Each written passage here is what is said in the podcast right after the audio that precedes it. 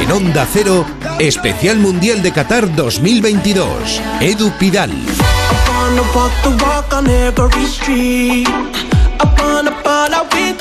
Buenas tardes, primer día sin fútbol en Qatar desde que el Mundial comenzó el pasado 20 de noviembre. Han sido 17 días de partidos de forma ininterrumpida. Toda la fase de grupos, las eliminatorias de octavos de final y en el primer día de descanso, en la primera jornada sin encuentros, tenemos que dedicar este especial en Onda Cero a hablar del adiós de España, del adiós de la selección española que ayer cayó en penaltis ante Marruecos.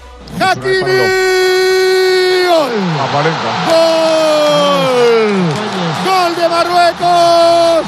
¡España eliminada del Mundial! Tristes los jugadores abatidos. Bueno, mira la imagen, ahí está.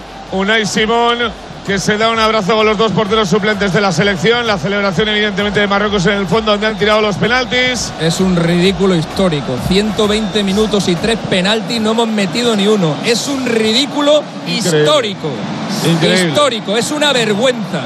Es una vergüenza. Es durísimo verlo, es durísimo contarlo. Lo siento enormemente por la afición, porque me han transmitido a lo largo de todos estos 23 días el apoyo y, y la ilusión que tenían por llevarse una alegría. No ha podido ser, lo hemos intentado de todas las maneras y lo siento.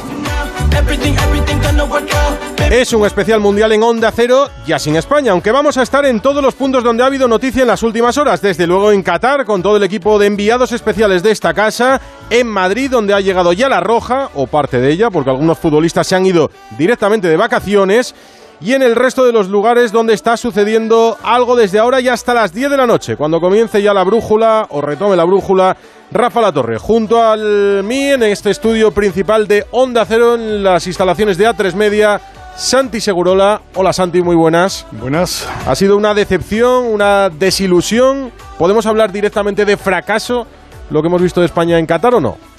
Tristeza, desde luego, desilusión también, decepción también. Evidentemente España es alguien en el fútbol, y, pero también creo que es una fotografía, un retrato de la verdadera situación del fútbol español y creo que en ese sentido eh, me parece que caer en, dramatismos pues no, no, tiene mucho sentido. Me parece que eh, la selección pecaba de muchas cosas, pero creo que lo que tenía la selección no iba mucho más allá. Es decir, siempre pienso que cuando se pierde, cuando caes en un mundial pronto, los mejores son los que no juegan o los que no han sido convocados.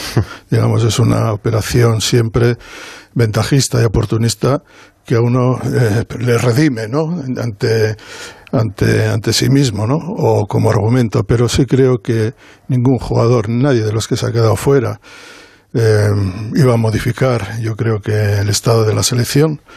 Creo que es un, un país que ahora mismo atraviesa por un periodo valle en el fútbol, con tres equipos eliminados de la Copa Europa en la primera ronda, y no son tres equipos cualquiera, Barça, Sevilla y Atlético de Madrid, con un equipo que siempre está y que la gana muchas veces, pero que solo tiene un titular español, es decir, que no puede contribuir a la selección española, que es eh, Carvajal, y hay que decir que Carvajal ha tenido un deficiente, por lo menos en mi opinión, eh, desempeño en, la, en Qatar, y con la sensación de que eh, al Barça, que ha contribuido con mucho, le pilla todo esto por puro estado de necesidad, con muchos jugadores jóvenes, porque no le cabía más remedio. Creo que tenían que estar todos, creo que, que Pedri, Gavi eh, tenían que estar, y Busquets y, y Jordi Alba también. Ahora, eh, los tres delanteros pues no son titulares en, en sus equipos.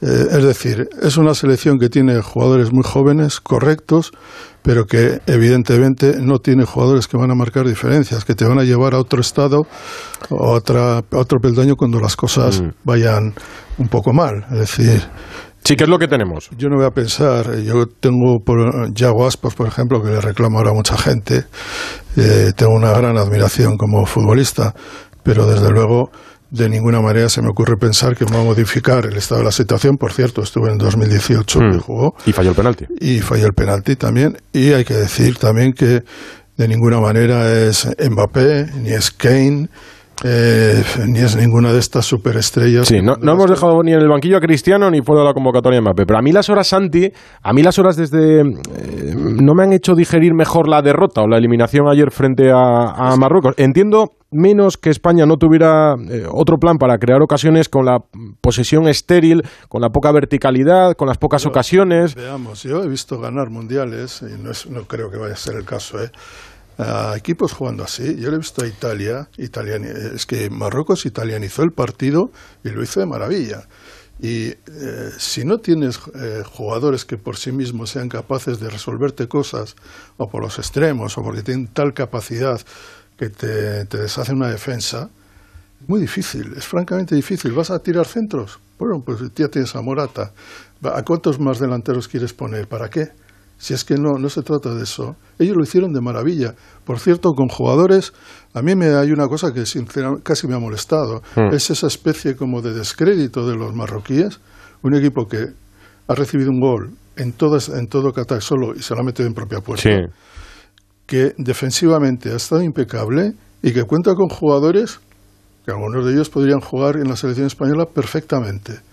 Akraf, bueno está en el Sevilla, Akraf está en el Paris Saint Germain. Eh, con Luis Enrique sería titular a Kraft, por ejemplo, en la derecha. Yo creo que sí. Malraoui es, eh, juega en el Bayern de Múnich, eh, Zille juega en el Chelsea. Se ha pagado mucho dinero por esos jugadores. El chico este, el Amrabat, Mm. fue, ha sido un fenómeno en el, este año en la Copa del Mundo. Juega en la Fiorentina. El año que viene jugará en otro sitio porque ya no lo va a fichar. Ounagi me parece un gran jugador, un chaval de 21 años que juega en, en el Angers.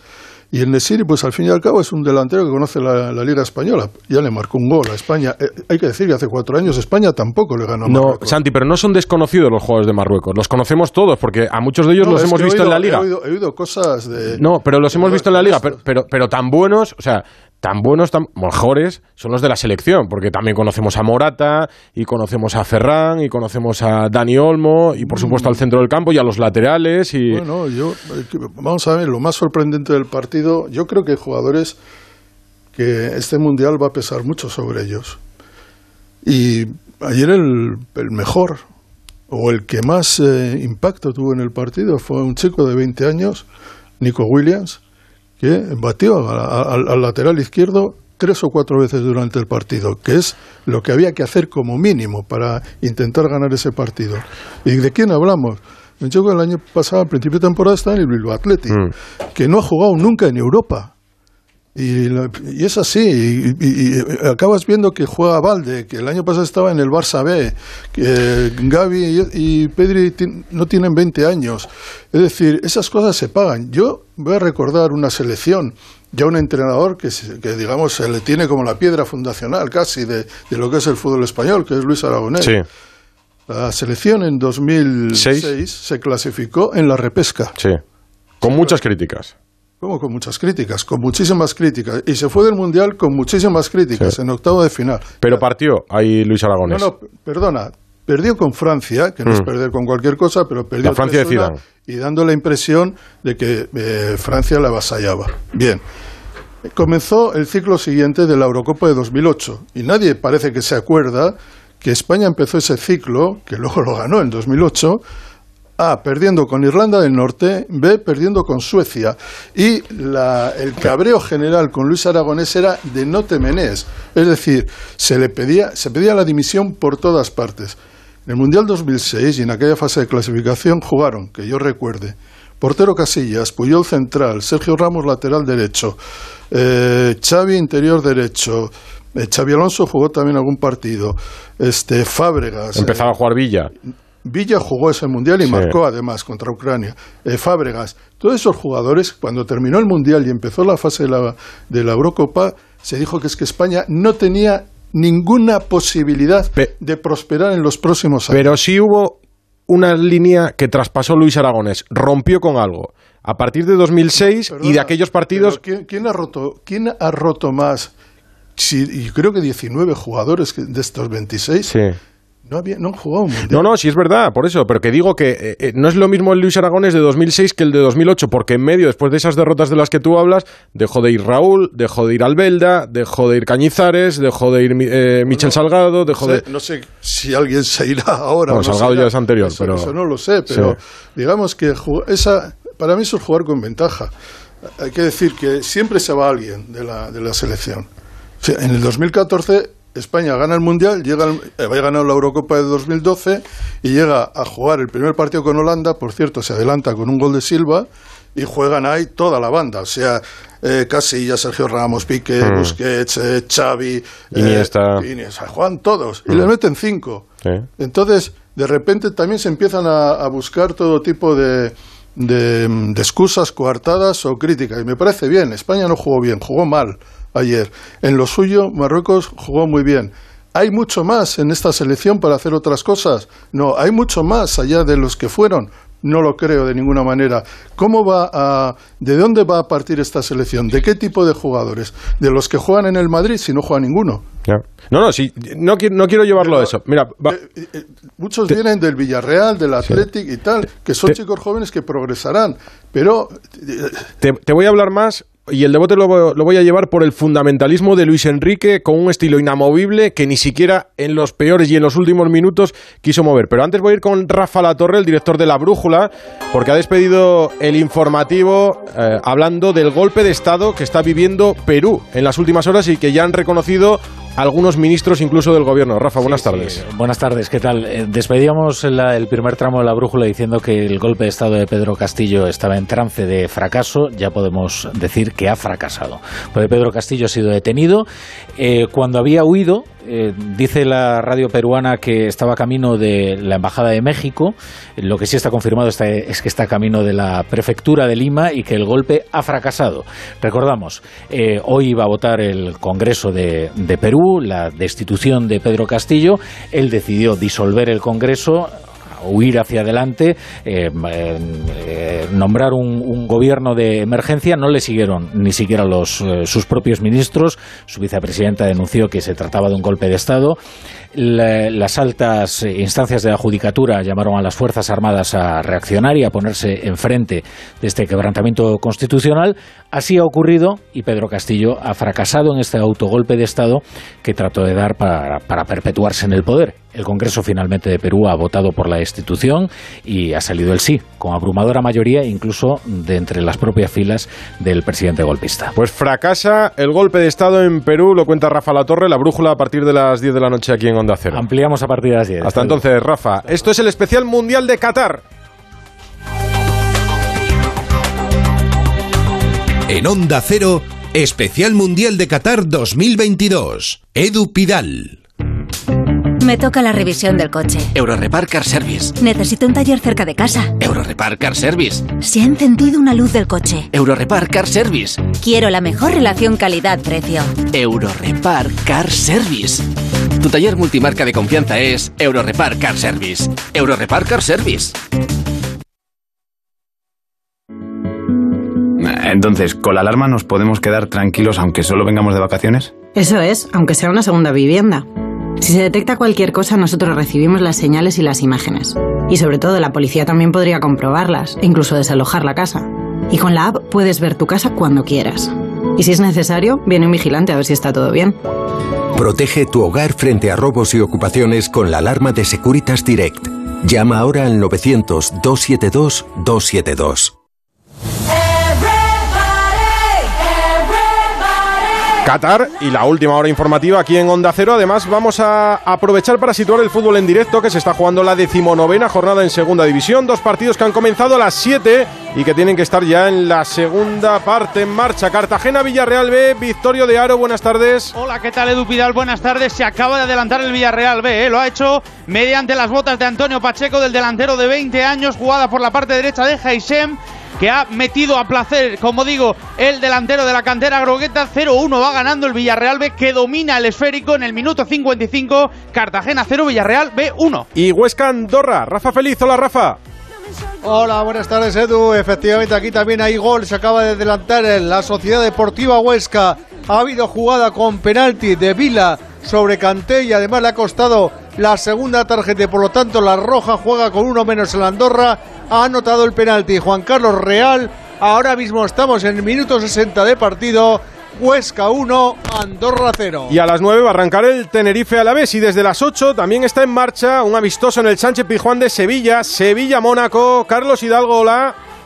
¿Qué tal? Muy buenas tardes. Desde el estadio Ramón Sánchez Pizjuán estamos en el minuto 13 de la primera parte en este amistoso. Sevilla 0, Mónaco 0. El Sevilla que está jugando con Dimitrovic en portería, que acaba de llegar del Mundial, que solo se ha tomado tres días de descanso. Ha adelantado su regreso al trabajo de forma voluntaria y está jugando este partido ante el Mónaco con Navas, Nianzú, Carmona y Rekic en defensa. Fernando, Jordán, Rakitic, Suso, Oliver Torres y Rafa Mir. Enfrente un Mónaco en el que juega el ex sevillista Ben Yedder, que ha sido aplaudido, no obstante, eh, en 138 partidos con la camiseta del Sevilla en su día, hizo nada menos que 70 goles y marcó eh, y dio 22 eh, asistencias. Empate a cero en este partido, bajo la lluvia y con unos 6.000 espectadores aproximadamente en el estadio Ramón Sánchez. Bien los sevillistas ayer, ¿eh? Lo que pasa es que no bien para nosotros. Efectivamente, en Siri pasó un poco desapercibido, pero Bono fue el, desgraciadamente el verdugo, el portero del, Sevilla, gran protagonista con eh, esas paradas. Y evidentemente ya sabíamos que es un gran especialista, el cancerbero del conjunto sevillista desde los 11 metros y muy a nuestro pesar lo demostró. Luego vuelvo contigo, Hidalgo, gracias. Eh, decía Santi Segurola que el fundamentalismo de Luis Enrique me molestó sobre todo en los últimos minutos por no tener alternativa. Mira, del final del partido me llama la atención un corte de Rodrigo Hernández, de Rodri, el jugador del Manchester City, en el Mundial Central defensa central para el equipo de Luis Enrique. Todos los equipos nos plantean el mismo partido eh, y es muy complicado entrar entre 11 jugadores. Quizás no, no tenemos la característica de los jugadores para atacar este tipo de, defensas. Quizás eh, necesita más uno contra uno en bandas, eh, abrir espacios, picar más al espacio. pero bueno, es así. Si hubiésemos ganado los penaltis estaríamos hablando de un gran trabajo, pero es así. El fútbol es cruel a veces. No, no tienen jugadores para eso, dice Rodri. Pero claro, es que a España... como... Salió uno y lo hizo, ¿eh? Sí, pero Nico Williams. Pues en la segunda parte, que crea tres ocasiones de gol. Pero ¿cómo no se le van a encerrar los rivales a España? Si es que en el fondo es lo mismo que le hacen al Manchester City de Rodri. Rodri dice, es que no tenemos jugadores para jugar así. Eh, los rivales del Manchester City normalmente son un Marruecos.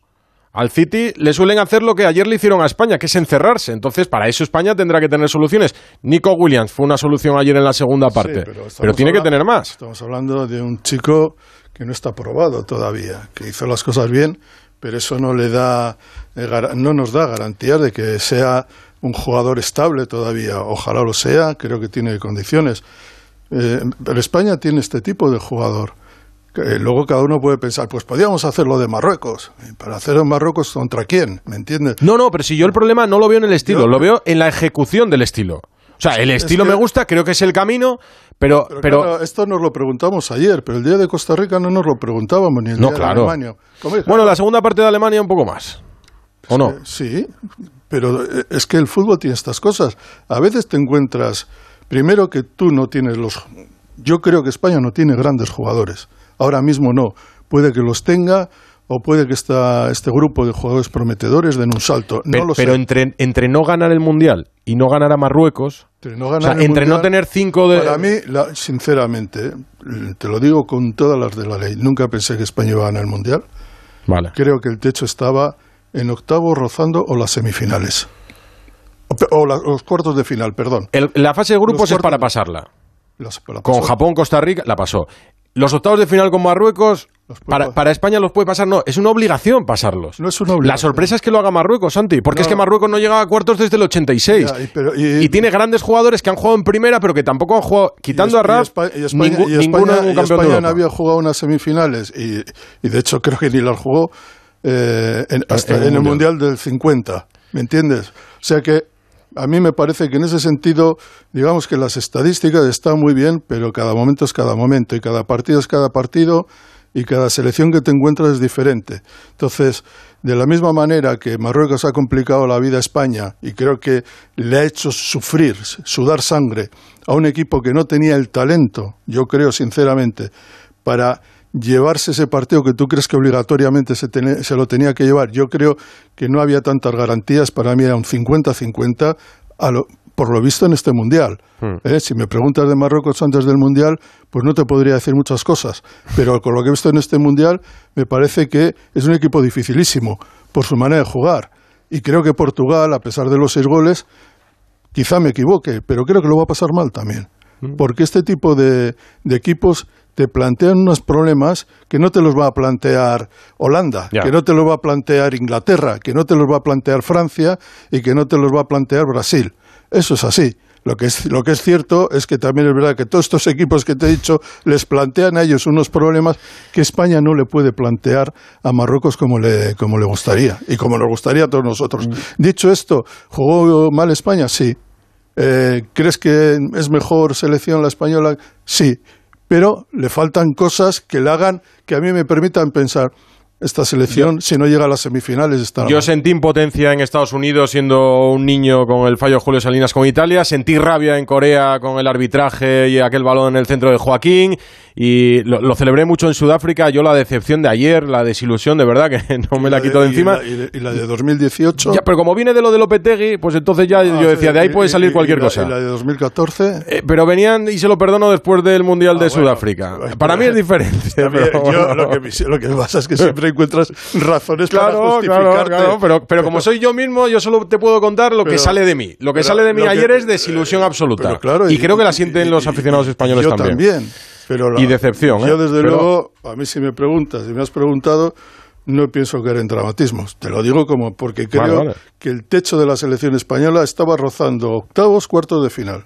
No, no, para eso te tengo aquí, para que me hagas la réplica. La selección española, por cierto, ya ha llegado a Madrid, ha llegado a primera hora de esta tarde, o parte de la expedición que viajó a Qatar, porque algunos se han ido directamente de vacaciones desde Doha y no han vuelto a Madrid. En el aeropuerto ha estado Raúl Granado. Hola, Raúl. ¿Qué tal, Edu? Muy buenas. ¿Y Sí, qué te has encontrado? 14 de los 26 son los que han cogido 14. ese avión. Los otros 12 eh, han elegido otro destino vacacional o el propio Qatar para quedarse allí más días y por tanto no se han subido a ese avión que llegaba a la capital de España al filo de las cinco y media de la tarde. En ese avión sí estaba tanto el presidente de la Federación, Luis Rubiales, como el todavía seleccionador eh, Luis Enrique. A la llegada al aeropuerto lo que han hecho es coger un autobús que les ha llevado hasta la terminal ejecutiva, donde les esperaban varias furgonetas con eh, los cristales blindados, eh, tintados y, Mm. Y con- blindados quizás, ¿eh? Blindados, sí, probablemente también.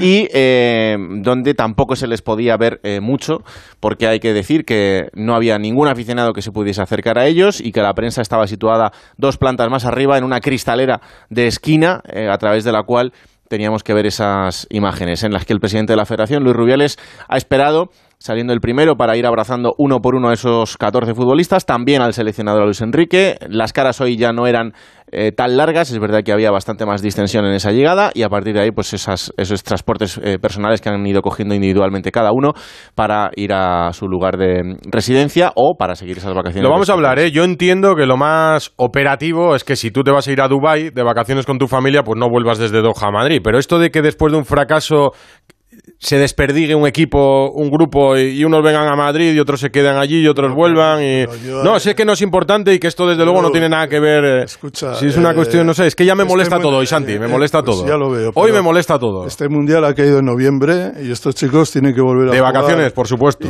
y, no irse de vacaciones no, no, es una y- penitencia ni debe ser un castigo para ellos y, lo es, sé y es muy importante que tengan vacaciones. sí sí para sus luego tienen clubes que volver a jugar y salir de un periodo de absoluta inmersión y meterte en, ot- de- No, en no, que otro. lo sé, que no, no, no, no quiero darle a esto importancia ni trascendencia, pero que me choca muchas veces el... ¿Qué crees que tenían que haber venido no, juntos? No sé, no Y sé. luego no, sé. otro- No, y encadenados tampoco. Y luego otro tenía, tenía que haber vuelto a coger el avión de vuelta No sé. allí porque se quedan en Dubái a tomar un poco el sol. No, es verdad, volver a Madrid para ir a Dubái es una tontería, lo más operativo, pero no Yo sé, lo no que sé. sí creo es que mm, en este vuelo y después de una circunstancia como esta, también entiendo que eh, esto se hace así últimamente, pero que probablemente eh, se podría haber hecho una recepción de otra manera porque igual había aficionados a los que les apetecía ir allí a animar a estos jugadores. Por ejemplo. Esa, esa es otra cosa. Sí, O sea, y presentarse ver, en ese no. aeropuerto para por lo menos eh, mostrar unas Por ejemplo, pancartas. la, gente estaba cercanía. enfadada, la que hubieran barajas. Eh, pues es que el problema era ese, que gente como tal para recibir a la selección no había, porque sabían, porque ya se había contado y lo habíamos hecho nosotros desde el día de ayer, cuando terminó el partido, que eh, no iba a haber esa posibilidad.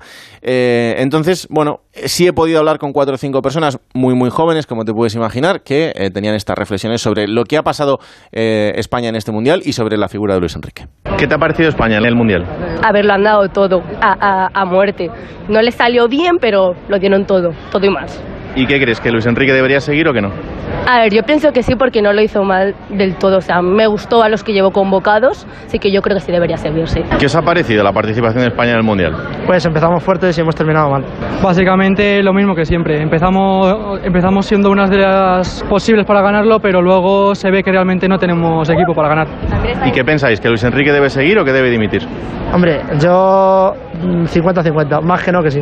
Yo igual que mi amigo, yo considero que no. ¿Qué te ha parecido España en el Mundial? Mm, Bueno, ha jugado bien, pero podría haberlo hecho mejor. Ha sido una pena, ¿no?, que les hayan eliminado. Sí, ¿Y Luis Enrique, quieres que siga como seleccionador? sí, sí, sí.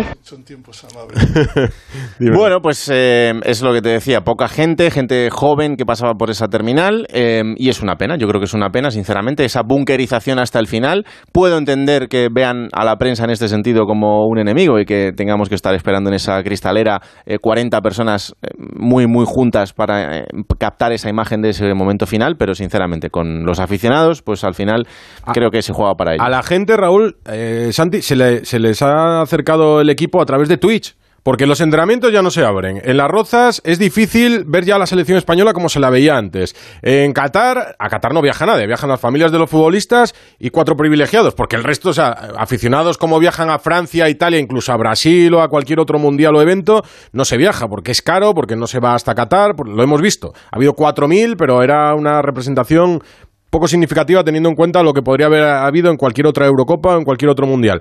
Si cuando vuelves a España tampoco estás, después de una decepción, porque sales por una... ter- Que yo sé que son cosas normales en el fútbol profesional, pero ¿será que yo estoy... que hoy me quejo de, de Yo todo? creo que hubiera sido, es más natural que creo yo que y además no creo que la gente acuda a enfadada o para No, echar la no, bronca. pero si- no, pero si yo- si no los quiero allí para echarles la bronca. más bien creo que lo contrario Eh, me parece que si se pueden hacer las cosas con un poco más de naturalidad es mejor Pues pero mejor. tampoco le doy ma- tampoco le doy más importancia yo comprendo que es un equipo y una gente que viene con un estrés en- enorme con una decepción enorme. Los- desde luego eh, se les notaba ayer y bueno, pues eso también es cuestión Pues, de la federación. sí, sí, la federación sí. es la que tiene ahí que mover estas cosas y si tiene mando para, para lo bueno, también en lo malo tiene que, será, que hacerlo. será que no me que no me he calmado. Con Santi Segurola y con los enviados especiales que han seguido a España desde el primer día de concentración, desde que viajó a Jordania, que fue la escala previa con amistoso incluido antes de Qatar. Fernando Burgos, que sigue en Doha. Hola, Fernando. Muy buenas a todos. ¿A ti las horas te han hecho rebajar el nivel de enfado y decepción o, o- estás como yo? No, hombre, yo creo que estamos, eh, estamos todos igual, ¿no? Lo de ayer es un fracaso tan, tan, tan, tan grande que el análisis es claro, ¿no? Punto y final a una era. Es que no, no hay otra consideración, ¿no? Y yo creo que ellos lo, lo tienen, digo las dos partes, ¿no? Lo tienen, lo tienen muy claro. Solo hay que escenificar el adiós y presentar al nuevo. Es que es, es- es lo que toca, ¿no? La federación de momento está en una tensa espera, desmintiendo todas las informaciones que salen. Cuando te digo todas, te digo todas. Reunión el viernes, mentira. Vamos a ver qué pasa, mentira.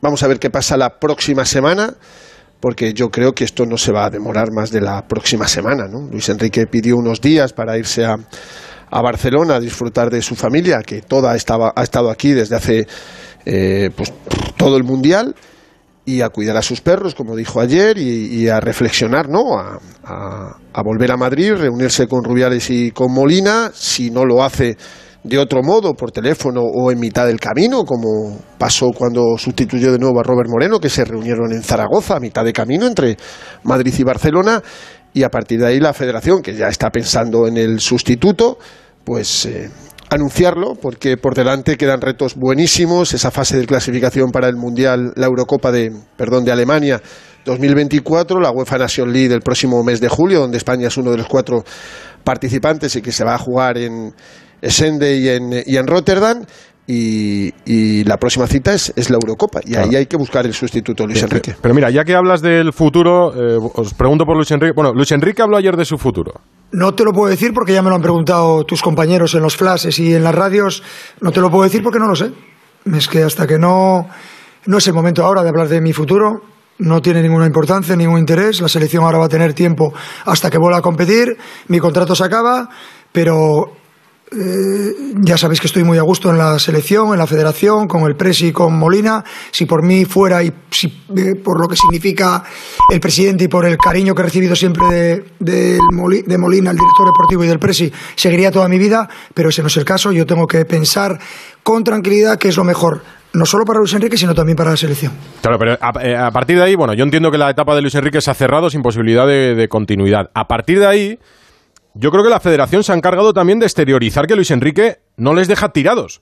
Que ellos tampoco quieren a Luis Enrique, porque Molina podría haber dicho eh, que le gustaría que siguiese Luis Enrique, lo podría haber dicho Molina. Y que luego Luis Enrique diga, no, yo acabo contrato y mi etapa se cierra. Lo podría haber hecho Rubiales en las entrevistas que ha dado durante el Mundial.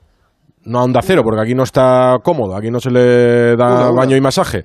Pero eh, en, en otras entrevistas, Rubiales no ha querido decir que Luis Enrique le gusta, que es tan fácil como decir, sí, a mí me gusta, me gustaría que siguiese. Luego ya veremos qué pasa y tendremos que seguir eh, hablando, pero no lo ha dicho. Entonces la federación quiere dejar claro, yo creo, no sé qué pensáis, Fernando Segurola, que esto no se trata de que Luis Enrique tiene la mano para decir sigo o no sigo. No, no, es que la federación ha querido decir, no es que tú lo digas, es que yo tampoco lo quiero. Yo Dale, sí- Santi. per- perdón, sigue Fe- Fernando. No, no, por favor. No, eh, yo sí creo que la federación quiere que siga Luis Enrique, pero es lo que yo creo. ¿Y por qué no lo dice? No lo sé, pero vamos, todas las, todas las informaciones en los últimos meses con respecto a Luis Enrique eran de máximo aprecio y de máxima eh, querencia por este, eh, por, por este seleccionador. Vamos, yo creo que eh, las declaraciones de Luis Enrique en este sentido, de que él por él seguiría con, con este, si fuera por la relación que tiene con, con Rubiales y con la federación, yo creo que en ese sentido no, no hay problemas. Para mí, la impresión que yo tengo es que Luis Enrique quiere volar y necesita volar, y me parece bien. ¿Tú crees que la federación quiere que siga ahora? Hoy, 10 y- no, 8 de diciembre, 7 de diciembre. No, eh, la federación está muy mosca desde que antes del partido contra Suecia, aquel día en la Cartuja con el gol de Morata, nos valía el empate, eh, pero el gol de Morata provocó que no hubiera una taquicardia en los últimos minutos y España se clasificó para este, para este mundial. Te estoy hablando de hace 13 meses. 13 meses. La federación le ofreció la renovación a Luis Enrique y Luis Enrique les dijo no. No voy a hablar de mi futuro hasta después del mundial.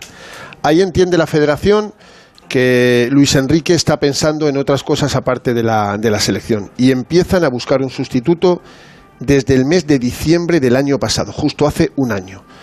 La federación contacta con Marcelino, la federación contacta con el Chingurri Valverde, que les gustaba muchísimo también. Marcelino en este año ha rechazado no mínimo de cinco ofertas y está en el salón de su, de su casa esperando a la resolución de la... Bueno, es a ver, es que la federación no va a echar a Luis Enrique ni Luis Enrique va a dimitir. Luis Enrique, a partir de ya, Acaba no contrato. tiene contrato con la federación, efectivamente, acaba el contrato justo después del Mundial de, de Qatar.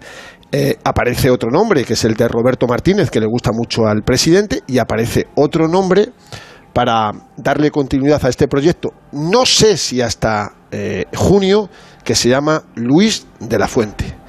Estos son los cuatro nombres que están sobre la mesa eh, de Rubiales y de Molina desde hace un año. Un año. La federación hay actitudes de Luis Enrique que no le gustan absolutamente nada y han descubierto en este mundial que el estilo de Luis Enrique, su forma de jugar, no le gustó nada lo que pasó el lunes, no le gustó nada. La rueda de prensa, dices. No le gustó absolutamente nada y que hay cosas, evidentemente, que hay que mejorar. No es lo mismo que te eliminen en semifinales de una Eurocopa con una España revalorizada que te echen como te han echado del Mundial de Qatar con una España minusvalorada por todo el mundo y sobre todo por ellos mismos. A partir de ahí, las cartas están marcadas. Yo creo que Luis Enrique no tiene ninguna gana de seguir al frente de la selección española y la federación no tiene ninguna gana de que Luis Enrique continúe un año después, repito, un año después de que Luis Enrique, que cobra 3 millones brutos por, por año, el seleccionador que más ha cobrado en la historia de la Federación Española de Fútbol, Luis Enrique no les gustó que les dijera que no cuando la federación estaba encantada con Luis Enrique hace un año. Recuérdame los nombres, que los vamos a comentar ahora. Candidatos. Marcelino García Toral. Uno. Roberto Martínez. Dos. Y en las últimas horas ha salido el nombre de Luis de la Fuente para darle continuidad en los primeros seis meses del 2023 a esta selección. ¿Qué hay en 2023? En marzo comienza la fase de clasificación para la Eurocopa de Alemania 2024 y en el mes de junio, del 15 a 18 de junio, se juega la UEFA Nation League en su Final Four en Países Bajos, Essende y Rotterdam, y donde España es una de las cuatro participantes en esa Eurocopa. Yo no veo, porque no lo veo bajo ningún concepto, porque yo creo que Marcelino se pillaría el rebote del siglo, que la federación quiera a un interino, como es el caso de Luis de la Fuente, que no sabe absolutamente nada, hasta junio, y a partir de decir temporada, ¿no? Junio del, del 2023, que llegue un seleccionador, porque os pongo en una situación. ¿Os imagináis que Luis de la Fuente gana los dos partidos y gana la UEFA National League? Claro. ¿Se Pues le van a cargar? No, y no es tan difícil, porque es que son dos partidos. O sea, que es que es una competición cortísima que España puede ganar eh, perfectamente. Ahí están los candidatos. Eh, en, la entrevista decía la última, la última de Rubiales es verdad que solo ha hecho una durante el Mundial, me parece la mejor, pero antes, desde septiembre, le he escuchado en varias y en ninguna, en, radios, en prensa, en televisión y en ninguna ha dicho yo quiero que Luis Enrique siga después del Mundial. No lo ha dicho.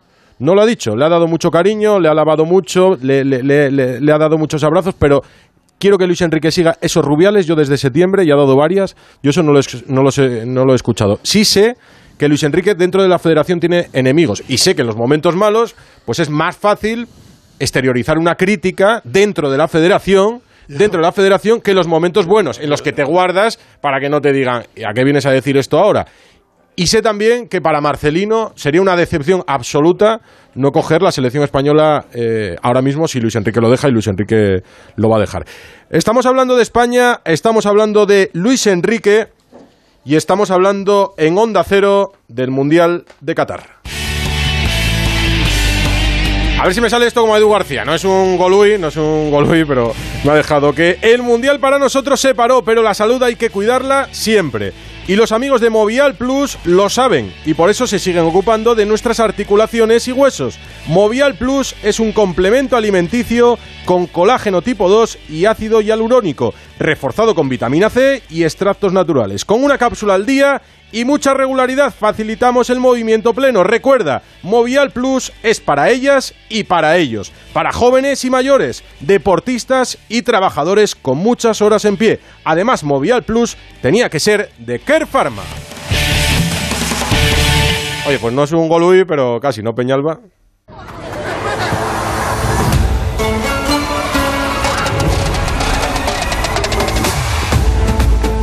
En Onda Cero, Mundial de Qatar 2022. En Radio Estadio.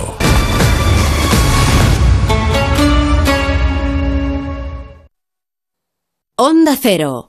En FTOME tenemos el coche que quieres, de entrega inmediata y al mejor precio. Más de 200 vehículos usados, seminuevos y de flota interna, con garantía oficial de la marca y de FTOME. Entra ya en ftomeocasión.com o ven a nuestros concesionarios de Madrid, Alcalá de Henares y Guadalajara. Además, este mes disfruta de promociones especiales. Date prisa y no te quedes sin tu coche de ocasión, seminuevo o de gerencia al mejor precio. Recuerda, ftomeocasión.com, tu amigo profesional. El principal riesgo del colesterol elevado son las enfermedades cardiovasculares. Ponte en guardia con una dieta saludable, ejercicio físico y Nivecol Forte, con coenzima Q10, levadura de arroz rojo y fitoesteroles vegetales concentrados que con una ingesta diaria de 800 miligramos contribuyen a mantener niveles normales de colesterol sanguíneo. Nivecol Forte, de laboratorios. Mundo Natural. Consulta a tu farmacéutico dietista y en parafarmaciamundonatural.es. La Navidad llega a los teatros del canal con la Compañía Nacional de Danza, Domingos en Familia, Ballet Flamenco de Andalucía, el Cascanueces de Blancalí y el Ballet de Montecarlo. Y además, actividades familiares gratuitas, cuentacuentos, títeres, talleres, maquillaje para niños. Consulta nuestra Navidad en teatroscanal.com, Comunidad de Madrid. Clínica Oliver y Alcázar. Especialistas en implantes para pacientes con muy poco hueso. Cirugía mínimamente invasiva con prótesis definitiva en un mes como máximo. Diagnóstico gratuito y financiación. Consulte su caso en el 91 564 6686 o a través de la página web oliverialcázar.com. Más de 30 años de experiencia. Llega la Revolu Plus, la Ocasión Plus. 7000 coches con descuento de hasta el 30%. Ahora es el momento. No dejes escapar esta oportunidad irrepetible. Hasta un 30% de descuento y solo hasta fin de mes. Ocasión Plus, 15 centros en Madrid, dos nuevas tiendas en Torrejón y una en Arganda. Localiza tu centro más cercano en ocasiónplus.com. Abierto sábados y domingos. Yo, para el año que viene, me había propuesto estrenar Qashqai, pero al final, para el año que viene no va a ser porque lo estoy estrenando ya. Si no puedes esperar a estrenar coche, solo este mes ven a tu concesionario Nissan. Llévate tu Nissan Qashqai Mile Hybrid y estrénalo a la de ya. Red de concesionarios Nissan de Madrid. Disfruten en Restaurante Burela de la temporada del centollo gallego por solo 55 euros el kilo y en diciembre celebre su comida de grupo con nosotros. Restauranteburela.es Más información, más participación, más contenido. Hay más de una razón para que prefieras Onda Cero.es. En Onda Cero.es tienes la radio en directo, la actualidad y las noticias al momento. Y por supuesto, lo mejor y más destacado de cada programa, para que puedas escucharlo donde y cuando quieras. Onda Cero.es. Más y mejor.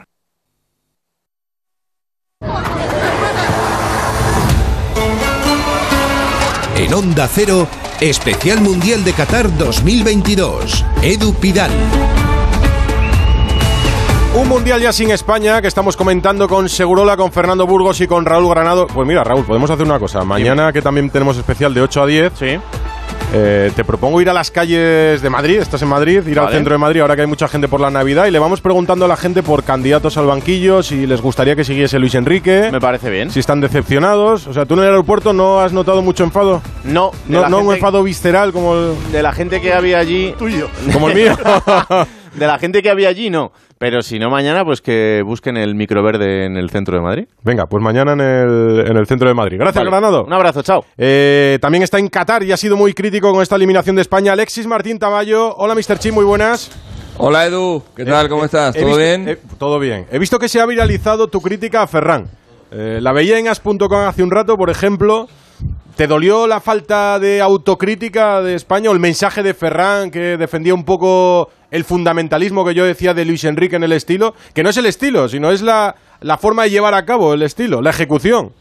Bueno, Ferran, como otros tres o cuatro que hay en esta selección, pertenecen al grupo de otorgadores de carnets. ¿eh? Son pocos, afortunadamente, porque la mayoría son gente normal, la mayoría gente sana. Rodri, por ejemplo, es uno de ellos. Eh, Azpilicueta es otro de ellos. Morata. Pero hay Morata, hay, hay- la mayoría, la mayoría. sí, no los vamos, tres, a, no menos los vamos tres. a nombrar porque son cuatro. Eh, y Ferran es uno de ellos. Ferran es uno de los que va repartiendo carnet. A mí, a mí me va a dar el carnet de la selección española un niñato de 22 años. A ti. A mí me va a dar el carnet de la selección española un niñato de 22 años. Que cuando estaba yo llorando porque nos eliminaban los penaltis del hoy, este no era ni un espermatozoide. Este me va a decir a mí si tengo yo o sé que ser o no de la selección española, si estoy a favor, si estoy en contra, si tengo que ver un partido, si tengo que ver otro partido. ¿Pero dónde va este chaval? ¿Dónde va este chaval? Y encima después del partido que hizo ayer, no hay, hay habrá pocas personas Mira que Luis Enrique tiene un montón de atributos, ¿eh? un montón, y es un, es un gran entrenador y tal, pero la verdad que tiene una cosa Luis Enrique, que es, un, es, un, es una persona mm, con un concepto de sí mismo bastante elevado. Y coge el tío ayer y pide perdón. O sea, hasta Luis Enrique pide perdón. Y llega el muchacho este después del partido que se cascó ayer, que es uno de los partidos más lamentables que he visto yo de un jugador de la selección española en un mundial, y me salta con esa en, en la, en la zona mixta. Mira, de verdad, es que es que es para, es que es para encenderse. A mí Encima me enfadó. A mí me enfadó. con el cabreo que teníamos todos, que nos acaba de echar del Mundial. Marruecos. A mí me enfadó porque prefiero más un tópico de los que decía Luis Enrique que lo que dijo ayer Ferran. Eh, una, una cosa por alusiones, no por alusiones vuestras, sino por lo que pasó, no en la zona mixta, sino, sino en el flash interview. Sí. Cuando un futbolista va a ese flash interview, Mm. Tenemos, somos cuatro radios, Sí. nosotros y las tres, y las tres eh, La SER, la COPE y Radio. Nacional. Somos cuatro. Mm. Solo se nos permite una pregunta. O sea, no tuvimos oportunidad de repreguntar y decirle, ¿qué estás diciendo, chico? Ya. ¿Qué estás diciendo? Porque eso en una zona mixta o en una conferencia de prensa se lo dices. Pero lo peor de todo es que Ferran iba desafiante. Desde el primer momento. Él no admitía que le dijeran lo que habíamos visto, porque cualquiera de nosotros le podía haber dicho, pero tú te imaginas el partido que... Tú sabes el partido que has hecho. Tú de verdad estás contento con el partido que, que te has marcado hoy aquí. Que otro entrenador te hubiera cambiado en el minuto 20. Otro entrenador te cambia en el minuto 20. Es que no fue ni el primer ni el segundo cambio. es que es alucinante. Es que es así, pero que no, no, no teníamos la posibilidad de, de repreguntar y yo creo que estuvo, estuvo bastante mal el chico. Estuvo desafortunado, eh, Santi. Yo creo que es que, no sé si es un pecado de juventud, una defensa de su entrenador, si es situarse en el lado contrario de la prensa, si esto se, viene pero para defender a cultivando- Luis Enrique, pero para defender a Luis Enrique me tiene que atacar a mí. No, si Luis Enrique se defiende solo, pero como Luis Pues, Enrique pero- ataca a la prensa, pero- pues dice, pero pues yo tiene también. que atacar a- No, yo pero tiene que atacar a alguien. eh, Perdón, eh, Ferran en el Barça en los últimos meses eh, siente que, que la pre- o él cree que la prensa no está siendo justa con él o con su rendimiento y creo que está en un estado de, de frustración, ¿no? Y quizá tenga esa relación no deseable con, con la prensa porque cree que no que no se está siendo justo con él, pero no tiene que ver tanto con la selección. Yo creo que en el Barça está igual en algunas declaraciones y algunos eh, algunos comentarios que ha hecho, incluso algunos gestos lo demuestran. Lo que sí es cierto es que no, no ha jugado bien y que en el Barça no está jugando bien. Eh, prácticamente desde que llegó. Y esto es un jugador porque se, se han pagado 50 millones de euros, es mucho dinero, y es una jugar en el Barça y no acabar de, de responder a esa cantidad de dinero que se paga, pues es una carga muy grande, grandísima, que muchas veces te, te, te destruye. Esperemos que no, pero evidentemente no son buenos tiempos para, para Ferran. ¿Qué te duele a ti de lo de ayer, Mr. Chip? Eh, yo le preguntaba a Fernando, ¿a ti se te ha ido pasando el enfado? Yo, a mí no, No, por no, ejemplo. A, mí mí me ha ido a más. creciendo. Yo creo que me he parado a pensarlo y, y me, ha, me ha fastidiado más todavía. Y he escuchado a Ferran esta mañana otra vez en, en un resumen y, me, y me, me- me ha encendido más todavía. No sé por qué no me va menos esto. No, no, a mí yo veo más. Yo ayer me quería tirar del primer piso y me quiero tirar del octavo. O sea, yo, es, es, ah, no, no, voy a- va, va peor. Joder, es que, es que con todos los respetos, porque encima con, todos los respetos, con el grupo y la eliminación, yo, a España lo mínimo era cuartos de final. Y luego juégatela con Portugal. ¿O no? Es que eso, es que, a ver, es que eh, En un mundo el ideal, principal, sí. el principal problema que tiene España es que para España es lo mismo Marruecos que Portugal. Si es que ese es el problema, que, le- que es lo mismo Marruecos que Portugal, que Italia, que Brasil, que, que Bulgaria. O sea, nos dan problemas todos. Entonces, yo entiendo que una selección que, te- que aspire a ganar un mundial como Inglaterra o como Francia o Brasil. como Brasil o como Argentina tienen que llegar a los cuartos de final como han llegado. Es decir, más o menos con un camino fácil. Argentina ha tenido un tropiezo al principio, pero bueno, más o menos han tirado para adelante y no han tenido mayores problemas y se han plantado en cuarto y ahora ya empiezan los problemas. Ahora van a tener su primer problema con Holanda. Si nosotros gastamos el comodín de los problemas con una selección como Marruecos, pues apague y vámonos. Porque es que esto que nos ha pasado, es que estamos un poco confundidos con la última Eurocopa. Sí. La última Eurocopa nos ha confundido un poco a todos, a mí el primero. Mm, Eh, si la tanda de penaltis contra Italia, en lugar de ser en semifinales, es en octavos de final, te vas en octavos, porque al final todos fueron prórrogas y penaltis, eh, empate con Polonia, empate con Suecia, empate y prórroga con Croacia, empate, prórroga y penaltis con Suiza, empate, prórroga y penaltis con Italia. Si eso de Italia, en lugar de ser al final, es al principio, te vas en octavos. Y del mismo modo que ayer, en lugar de ser los octavos de final con Marruecos, si esa es la final, con Marruecos no creo que fuera, y llegas hasta la final, lo vendemos como un éxito. Y al final, lo que hay que ver de todo esto es que estamos permanentemente en el alambre con cualquier tipo de equipos. Y así no eres fiable. Así no eres fiable. Así no puede ser nunca Brasil, así no puede ser nunca Francia, así no puede ser nunca Inglaterra, así no puede ser nunca Argentina. Y por eso llevamos 12 12 años eh, o 10 años pegándonos un trastazo detrás de otro. Aparte de los trastazos anteriores, ¿estamos en la casilla de salida respecto a Rusia 2018, por ejemplo? ¿Os lo pregunto a los tres? Sí. Totalmente. O sea, estamos Peor, en Rusia esto- 2018. Esto es peor. Rusia, Peor, Rusia, Rusia, que tampoco es que fuera eh, octava maravilla, pero mira, era el organizador. Es una selección que hombre, tiene, una, tiene un poco de historia. Tiene un poco de historia. Es que te eliminó Marruecos. Y en Rusia tenía el, eh, tenía el atenuante de que el, el, el Rubi se había cargado a nuestro seleccionador eh, un día antes de que O sea, empezara había el montado un incendio cuando empezaba el Pero Mundial. esto, pero esto de ayer, esto es un ridículo No, terrible. Y, que, y que esta, esta concentración, y todos hemos vivido muchas, era una puñetera balsa de aceite. Sí, hombre, que sí. No había un solo, os lo prometo, ¿eh? No había ningún problema. O sea, funcionaba la relación prensa-equipo perfecto hasta el penúltimo día. Hasta el lunes. No, no, hasta ayer. Nadie sabe lo Ayer. que. No, es, ayer. es que. O sea, perdón, hasta antes de ayer. ¿Pero ¿y Yo- qué pudo que- pasar? No lo sé, macho. No sé. No, yo, he preguntado y no. o sea, y la el carácter de Luis Enrique que se había afeitado. No, no, afeitado, digo. eh, se, se Ah. había moderado en, en las últimas semanas. No sé si a base de Twitch, a base de, de convivencia con la prensa, a, a base, no sé a base de qué, pero yo creo que se había dulcificado. Y de repente llega la rueda de prensa con Marruecos y nos ponen el lado de vosotros no tenéis ni idea. Aquí cada No, pregunta que me hacéis eh, pa- parece Sí, sí, la de un desconocedor absoluto del fútbol. Mira, Edu, tú haces una encuesta el lunes por la tarde en la Gran Vía de Madrid, en las Ramblas, en el centro de Valencia, en el centro de Bilbao, en La Coruña, y os puedo asegurar una cosa, nos puso enfrente de todo el mundo. Nos mataban. Sí, sí, somos el Nos- enemigo. pero absolutamente, sin venir a cuento. Haz la misma encuesta esta noche. Yo tanto que le gusta, tanto, tanto que le gusta a Luis Enrique hablar de fútbol.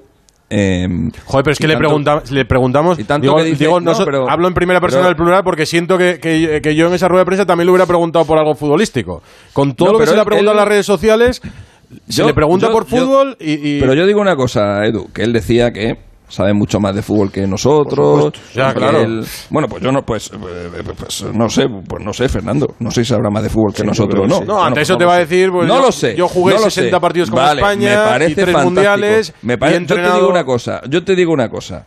A mí, en una conversación de fútbol con Luis Enrique, le diría, le diría, ¿por qué las dos principales ocasiones de gol que has tenido han sido en acciones a balón parado y sigues sacando los balones en corto? Por ejemplo, yo a un tío que sabe de fútbol le diría, si el equipo rival tiene la defensa adelantada a 20 metros y estamos jugando en un, en un palmo de terreno, ¿Por qué no picas un balón al espacio? Porque la única vez que lo has picado, que es la ocasión que tiene Marco Asensio, ha sido la mejor ocasión del partido. Yo le diría esas cosas a Luis No, Enrique. sí. Porque cosas que vemos todos, cosas que vemos todos, alguien que sabe más de fútbol que todos nosotros, entiendo que también las tendría que ver. Y sin embargo, por lo que vimos ayer, no las ve. Pero si las o ve no se da cuenta si- si- o le da igual. Si la ve Rodri, si Rodri lo dijo, a lo mejor no tenemos jugadores para atravesar un muro como el que plantea Marruecos. Y Rodri se enfrenta a un Marruecos en el 80% de los partidos que tiene con el City. Porque los rivales se le encierran. Yo, mira, Pero el cuando City acabó, consigue abrirlos. cuando acabó Sí, el partido, con- Edu, cuando con acabó el mejores partido, jugadores, vale. Cuando acabó- con vale. Phil Foden, con Haaland, con Sí, con con Bueno, De Bruyne. Ya. Cuando acabó el partido, Pues ya- Edu, ya, ayer. vamos, la- con eso te digo en- poco. en- si no te parece en- suficiente, ya. podemos seguir. No, pero ayer cuando acabó el partido, justo en el, en el tramo final, eh, cuando añade el árbitro, creo que fueron 5 o 6 minutos, ahí tenemos dos acciones a balón parado, que una es el tiro, creo que fue de Morata, Hmm. que es que creo que fue el segundo tiro a puerta o el primer tiro a puerta que tenemos en todo el partido, que la para el portero de aquella, de aquella manera, el segundo. Yo ahí dije, vale, ahora tenemos una prórroga, ahora tenemos una prórroga, este hombre se ha dado cuenta, este hombre se ha dado cuenta que colgando balones o tal, podemos tener alguna opción, sacando alguna falta directa, llega el primer minuto de la prórroga y otra vez en corto. No lo hacen. No lo hacen. No, Alexis, es que lo pero tienen no, prohibido. No, no, no, es que lo tienen prohibido. es que ayer se dio cuenta, es que ayer se dio cuenta Fernando, un detalle que yo no me di cuenta, De Soler. que que es que mm, no, eh, Ah, Laporte. Laporte, Laporte. pegó un pelotazo y lo primero que hace es pedirle perdón a Luis Enrique. Sí, sí, sí. No, no, esto es como. Yo no da- lo vi en el campo. Da Yo- igual. ¿tú por- te crees- pero tú ¿por, te qué, crees que por una qué per- pensáis que Unai no juega en largo? Porque tiene Pero prohibido. Luego Luis Enrique No, dice: No, el jugador tiene que decidir cuándo es el momento de mentira. saltarse. Pero eso es mentira. El- si el jugador pudiera decidir cuándo saltarse el protocolo, Laporte no habría ido a pedirle perdón a Luis Enrique. ¿Por qué pensáis- Porque, por- porque habría dicho, era el momento de, saltarse, de saltarse el protocolo. Pero lo primero que hace después de pegar el patadón es mirar a Luis Enrique, juntar así las manos como pidiendo perdón y Luis Enrique, que evidentemente no le va a castigar ahí, le dice, venga, venga, no pasa nada. Cuando, nos, pre- un poquito y a seguir cuando nos jugando". preguntamos por las ausencias en la selección de algunos jugadores que nosotros llevaríamos, y se nos ocurren muchos Perdona, nombres. que nosotros llevaríamos, no, que llevarías tú. Bueno, que llevaría yo. Y vale. otro llevaría otra. Bueno, a Aspas, a Merino, a Canales, a- se me ocurren muchos. En muchos de esos casos, la justificación es que no hacen lo que pide Luis Enrique. O que no hicieron cuando fueron lo que pedía eh, Luis Enrique. Me- me- ¿Me puedes Dime. explicar para qué han ido eh, cuatro centrales y has acabado jugando con Sí, un Guillamón, Eric García y Pau Torres que jugó Porque- cuatro partidos, ¿eh? Porque Los con- cuatro partidos. y, y sobre todo, y sobre todo, ¿me puedes explicar para qué llevas a Jeremy Pino? ¿Hay Ya. un partido más pertinente que el de ayer para sacar a Jeremy Totalmente. Pino y a Nico? Pero a lo mejor no lo lleva porque le parece sí. un cromo repetido con otro futbolista. Pues para Pues, eso entonces lleva un vale, delantero. Vale, pues entonces digo yo, entonces digo yo, si te va- si te puedes ahorrar a tres eh, a tres centrales y te puedes, venga, no tres, dos o uno, venga, uno, y te puedes ahorrar a uno de los extremos porque ni en un si en un momento de crítico como el de ayer lo vas a sacar, Coño, llévate a un, llévate a un delantero diferente. Totalmente. Llévate a un delantero diferente que te gane un duelo aéreo, como es el caso de Joselu, un, un, un, un Borja. Llévate algo distinto. Llévate un, llévate un, un, un Fernando Llorente. No, no, puede un ser. Fernando Llorente. O sea, porque cuando me dicen a mí, cuando a mí me dicen, no, eh, es que estás renegando del estilo que te ha dado triunfo. No, perdona. No, Esto, no, esto no es esto el no estilo. es a lo que yo jugaba No, en Sudáfrica. esto no es el estilo. Esto no es a lo que yo jugaba en Sudáfrica. Esta era, esta era mi línea maestra de juego en Sudáfrica, pero yo tenía variantes. ¿Os acordáis del baño que le dimos a Alemania en la semifinal? Sí.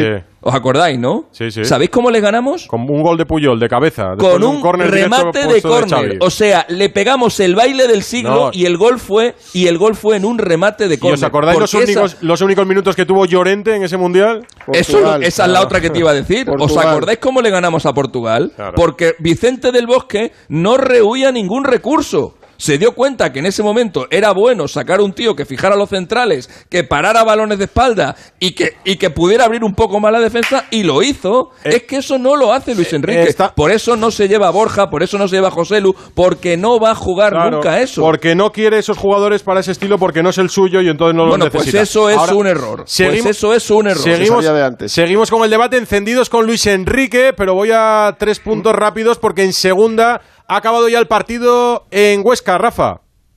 Sí, efectivamente, con la victoria final para la Sociedad Deportiva Huesca, el gol de Juan Carlos Real de penalti a los 59 minutos, tres puntos importantes antes de encarar el derby del próximo sábado Zaragoza-Huesca. 4.100 espectadores estuvieron aguantando el frío en Huesca. Final, victoria del conjunto orcense ante la Andorra por un gol a cero. Y ha acabado el partido en Cartagena, Victorio. Acaba de hacerlo Edu ahora mismo en este instante. Hay que recordar que en el 94 ha fallado un penalti a Alfredo Ortuño, lo que le hubiese dado el empate al Fútbol Club Cartagena, que mojó contra el Eibar, que mojó también en el 93 contra el Andorra el pasado fin de semana y que se queda sin gol en, esta último, en estos últimos minutos que, que le hubiese dado el empate. Así que se marcha con tres puntos de Cartagena. El Villarreal ve gol de Antonio Pacheco en la segunda parte. El amistoso de Sevilla, ¿cómo va, Carlos Hidalgo? Pues estamos en el descanso en el estadio Ramón Sánchez Pizjuán. El partido empezó un poco soso, después eh, se ha animado algo con eh, dos ocasiones del Mónaco, una de Aguilar y otra de Golovin, y sobre todo una clarísima, la más clara del partido para el Sevilla, para Suso, justo al filo del descanso, un lanzamiento durísimo eh, con curvita pegado al palo. De hecho, tocó en la madera, tocó en el palo derecho de la portería del equipo monegasco. Empate a cero en el descanso entre Sevilla y Mónaco en el Sánchez Y a las 9 va a comenzar el Tenerife a la vez. Luego voy con Yendi Hernández, que está en el Heliodoro. Una buena noticia, fijaros, que estamos encendidos aquí con la eliminación de España. Y el que puede salir beneficiado, y lo va a hacer porque ya hay una designación para él, del Mundial es Mateo Laoz. Rafa Fernández, Qatar, muy buenas.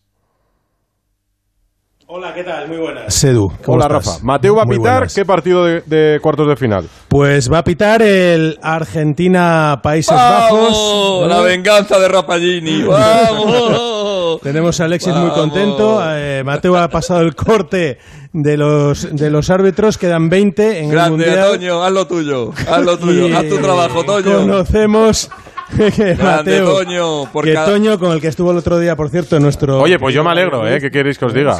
también. No sigue España, prefiero que Mateu pite. Mira, uno en cuartos y la semi o la final. tanto que la criticáis, la FIFA está impecable. Es que a la FIFA le encanta Mateu. Ayer, ayer os porque hay- pusieron en el España un argentino, hoy al- un español argentino. Venga. También le encantaba Howard No sé si el que arbitró Sí. el España-Holanda del 2010. Y vaya arbitraje que hizo. Eh, hay que decir que en los últimos eh, dos mundiales eh, el árbitro de la final siempre fue un árbitro que pitó un partido de cuartos. O sea que bueno, no está España, se abre la, opción de ¿Qué que, de que Mateu podría pitar la final, ¿no, pinta, Alexis? pero después de que mañana le- o de que La lía mañana, después ¿o de que pasó mañana se la la va a liar, liar la va a Argentina liar. como buen español para vengar lo que ha hecho Rapagini no se la van a dar Oye, a ver, una cosa, perdonadme. Eh, no lo quisieron poner como excusa. Y además, el primero tirando la piedra y escondiendo la mano, porque yo le pregunté, fue Ferran. Lo del arbitraje. En el, en el equipo estaban Mosqueados. muy mosqueados. Claro, pero ¿cómo vas a salir ayer a decir que el arbitraje... Claro. No, pero, pero hubo quien. Ferran tiró la piedra y escondió la mano. Y luego hubo quien lo dijo. Yo le pregunté a Luis Enrique en la última pregunta de nuestro flash interview y no quiso decir absolutamente nada, pero esto es información. En, la, en el equipo y en la federación estaban indignados, sobre todo con la primera parte de Fernando Rapalini. Indignadísimos. Por cómo, por cómo sacó tarjetas, determinó faltas, por el doble rasero. Y luego los que estaban allí le miraban a la cara y no transmitía buenas sensaciones. A ver, que yo, que yo lo que he dicho. Hasta que mi que hijo con dicho- 12 años estaba indignado. Que yo he dicho broma, ¿eh? Que ahora me Es verdad, me mandó un mensaje, me papá, perdemos Ahora, el, el- el- el siguiente viral tuyo en as.com va a ser que, No, que Mr. que Chip Mateo- pide la que venganza argentina. por- y quiero que vaya todo bien. Es un poco broma para, para poner en contexto lo que nos la, que la que nos lió eh, ayer Rapagini, que sí. fue, que fue tremenda. Está bien aclararlo.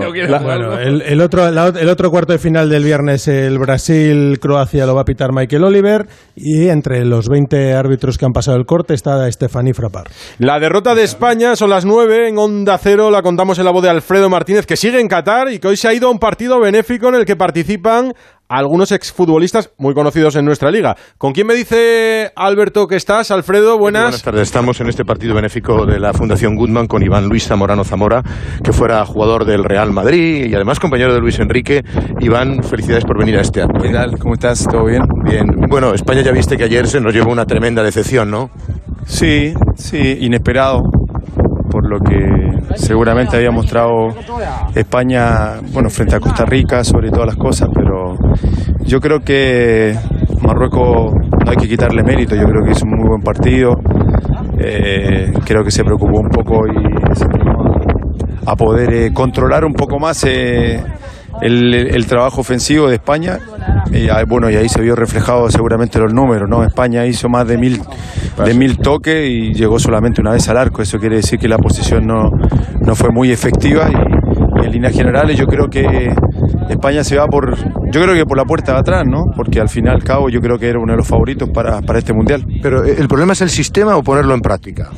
Las dos cosas, las dos cosas. Yo creo que al fin y al cabo, cuando no funcionan ese tipo de situaciones, cuando no, no funciona un, un sistema que a lo mejor sí hay, es una filosofía, históricamente algo sumamente i- importante que tiene ya en la piel, en el ADN, la, la- la selección española, pero en algún momento yo creo que se necesitan otras eh, otra abertura, ¿no? Se necesitan otra, otras eh, otras formas de otras formas de jugar al fútbol. Entonces yo creo que ahí en donde de alguna manera a lo mejor faltó un poquito más de, de ideas para que el, para que el equipo pudiera complementarse mucho mejor. Qué bonito nos han quedado los cuartos, ¿eh? Portugal, brutal ayer. Sí, Portugal espectacular. Todos decíamos el Portugal de Cristiano. Hoy día vemos, decimos que es el Portugal de Ramos, ¿no? Eh, el chico de 21 años que, que- que apareció, hizo tres goles. Imagínate, debutó creo que en noviembre. El 5 de noviembre debuta con la selección. 21 años. Y, y ayer se, se hace, es el primer jugador que hace un hat-trick en octavos de final. Así que felicidades a Portugal. Y yo creo que se va a enfrentar a un, a un Marruecos que yo creo que con la motivación que tiene es capaz de cualquier cosa. Y la última pregunta, Brasil, Argentina, para ti, ¿quién es ahora mismo el, el gran candidato? Francia. Francia. Francia. Creo que Francia, Francia tiene hoy al jugador más desequilibrante que es Mbappé y, y creo que por la forma, el estilo que tiene, más vertical, más ofensivo, creo que puede hacer muchísimo daño. A pesar de que yo quiero como sudamericano, por supuesto, que llegue Brasil o Argentina, ah, pero se van a topar en semifinal. Ojalá que en, ojalá que en la final tengamos un sudamericano. Sabes que te tenemos mucho recuerdo y cariño en España. Gracias, yo Iván. También, yo también tengo mucho cariño. Iván Luis Zamorano, el exjugador del Real Madrid, sobre la situación del Mundial el día después de la eliminación de España. Ojo, favoritísima Francia. Sí, sí, sí, para- me sorprende de, de Zamorano. Francia por encima del resto. Gracias, Alfredo. Ahora volvemos si ves más caras conocidas. Pereiro, te incorporo, que estás también en el estudio que ha instalado Raúl Espinola en Doha. Hola, Alberto. Y que no ha quitado ni un santo día el mundial. No, no, y que no lo quite, que queda mundial todavía. Tú, tú- tú estás, tú eres del team Luis Enrique. Y tú eres de los Sí, sí, desilusionados era así. también. Eh, mucho. Eh, yo era de los que eh, venía con el, ¿cómo se dice ahora? Con el soufflé alto o con el Sí, hype, ¿no? sí, Una sí. de las dos cosas, no da igual.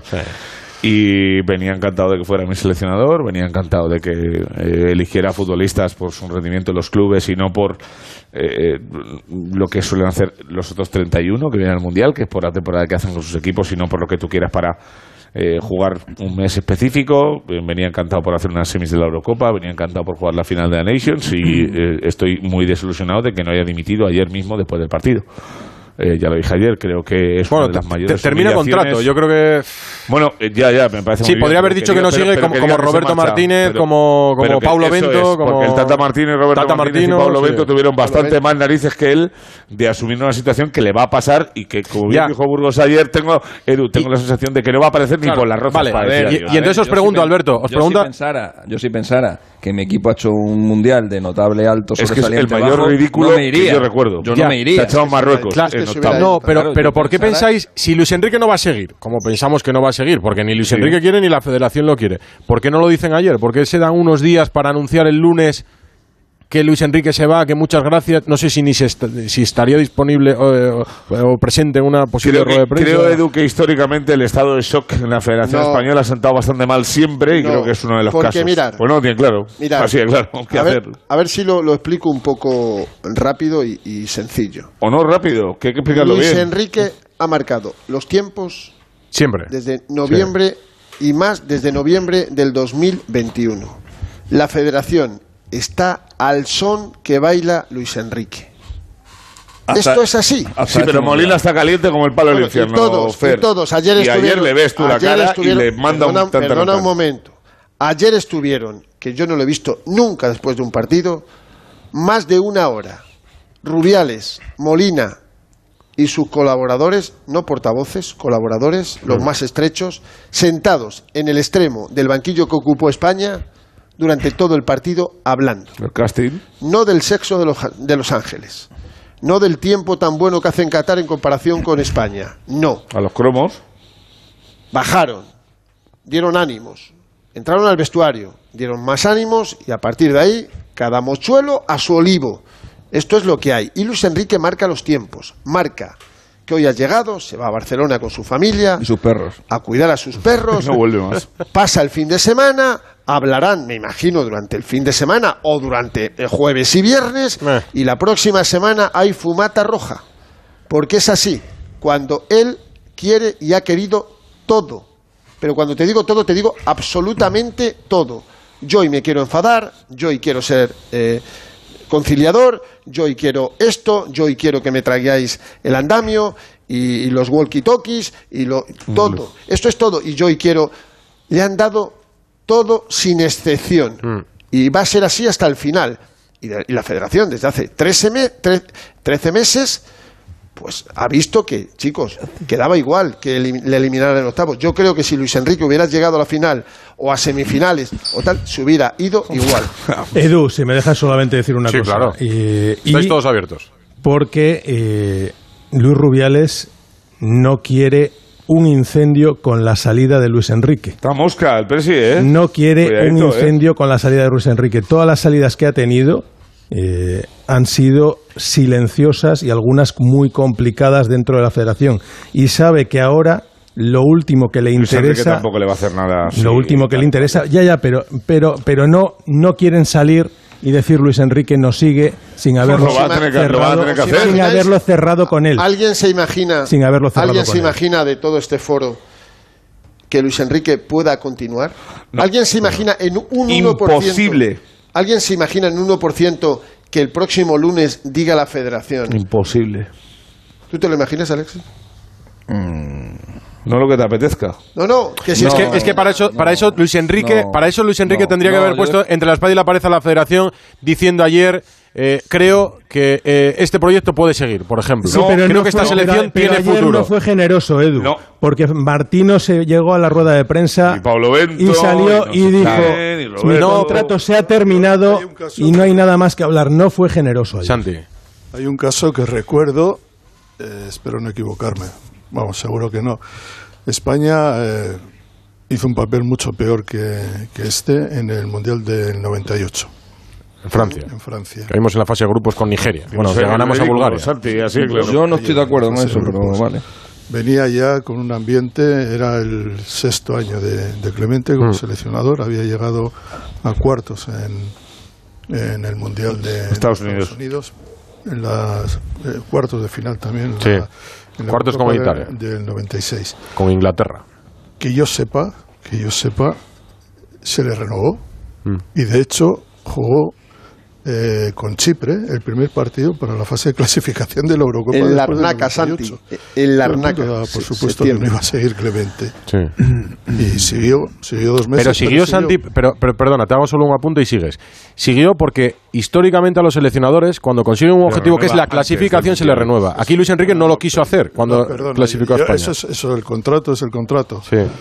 Pero yo creo que en determinados momentos, y aquel era un momento, era una cuestión de que tanto él como la federación y Clemente entendieran que no era el momento para seguir, pero decidió seguir en contra de, no de la voluntad popular, sino de que es que no había manera de que pudiera seguir. Ya. De hecho, no- creo que perdió contra Chipre. Y 3-2, creo- Santi. por, 3-2. por eso te quiero decir que ese fue finalmente el mandato final. Eh, es que no se puede. eh, hay que tener mucho cuidado con estas decisiones y cómo se hacen. Eh, políticamente también, diplomáticamente, profesionalmente, y no equivocarte. Es decir, yo creo que si esto que he oído, que yo no lo sabía, las relaciones de, de la federación no son tan eh, amables, Idílicas. tan amables, No, tan románticas Eso, como eran, no. Entonces, por supuesto que no seguirá, claro. Eh, y, y hay otro caso, hay otro Sí. caso, perdonarme, eh, con Villar, todos los seleccionadores estaban renovados solo por meterlo en una fase final de un mundial y de una Eurocopa. No es el hay, caso. hay otro caso más No. flagrante. Sí, sí, sí. Sí, No, José- dilo, dilo, dilo. José Antonio Camacho En estaba Corea, renovado en Corea 2022. Pero él Cayó- renuncia, ¿no? ca- claro, cayó en cuartos de final como cayó en un mundial dignísimo de España. Más que digno, si no es por un árbitro Atracado. y por, dos, y 2002, por dos 2002. linieres, Es que, hubiéramos es que llegado Camacho se integró al 200%. a semifinales y. Camacho cogió y se marchó. Igual que Nada más Madrid. terminar en el mundial y apareció Iñaki. Yo creo, yo creo que es verdad que por puestos es peor lo de Francia que esto, pero yo, Santi, creo que este mundial es peor que el de Francia. Porque en Francia te elimina una selección nigeriana con la mejor generación de su historia y en un partido rarísimo en el que nos pusimos por delante en el de marcador Zubir, dos veces, le metimos seis a la mejor generación de futbolistas que ha tenido Bulgaria y en otro partido rarísimo contra una selección extraordinaria como era la paraguaya, que era- eran tremendos esos, esos jugadores y sí, nos quedamos, nos quedamos fuera, pero yo la sensación que tengo de este mundial es mucho peor que la de, que la de Francia. De hecho, yo creo que este es el peor mundial de España desde el nuestro, desde, la- desde el del año 82. Yo tuve el privilegio y también la desgracia de cubrir aquel mundial. No sé si alguno de vosotros estaba, no lo sé. Yo en el instituto. Y, bueno, Fernando. Yo tenía, yo Fernando tenía, estaría. yo tenía, está- yo no, no. tenía 12 años, no Yo te digo no- más. yo Yo no- estuve, pero no como periodista. Yo solo hice Puente Viesgo, Santi. Qué, qué mayor estoy entonces. Bueno, en cualquier caso, eh, el, el ambiente de aquel mundial fue tan desagradable, Ya. tan penoso. Ya, Pero lo fomentaron también, ¿eh? Eh, sí, no, por lo que me cuentan y sí, por sí, lo que he leído. Bueno, no, Sí, lo- eso sí, había no, un- era, había era- una- era una cosa espantosa que solo podía hacer daño. Mm. E hizo daño. Hizo un daño. Y, Edu, si me, si me permitís, simplemente, simplemente, eh, no quiero romper este este Pero momento pero lo vas a hablar de- romper, ¿no? de, de todo lo de Luis Enrique, pero acaba de sacar una noticia el diario El Mundo. Ya sé de quién es. Una noticia del diario El Mundo, una exclusiva de Esteban Urreiztieta, nuestro compañero, que titula Rubiales devuelve, eh, que, eh, no- seguro que no será casualidad que haya sido el día siguiente ese respeto seguramente a, a todo lo que ha ocurrido en, en el Mundial y a, que, y a que la selección ahora ya está eliminada y ya no se puede decir que se vaya a enturbiar el ambiente. Eh, titular Rubiales devuelve los gastos de la fiesta de Que negó. Es decir, Se según esta, informa- que no según esta inf- ¿no? no, según esta información, eh, lo que había ocurrido es que eh, en esos gastos de esa fiesta que hubo en Salobreña, que supuestamente era una reunión de trabajo según la Federación Española de Fútbol, eh, ahora eh, han devuelto y han mandado un escrito a la jueza, según la información, diciendo que procedían a devolver los gastos del alquiler de Rafa, ese ya, chalet. ya, ya sirve para algo esto. Mira, ha devuelto los gastos del chalet. Cuando lo Sí. del variable, pues eh, renunció al variable. O sea, a todo le parece no, no, bien, pero. eso no le fue atrás. mal, ¿eh? Eso no Claro. fue mal, no, no. No, no, le ha ido mucho variable. mejor económicamente. No renunció al variable. Bueno, pero ya no se le puede echar en cara. Yo Se lo eh, quedó como fijo. Eh, Edu, Edu volvió. La verdad, la verdad que Rubiales es un genio, devuelve los gastos de una fiesta que nunca se celebró. Efectivamente. Es un fenómeno. En la relación eh, Luis Enrique Rubiales siempre he tenido la, imp- la impresión, quizá hoy no es el mejor momento para Luis Enrique, que Luis Enrique era un gran paraguas para Rubiales. Hombre, claro.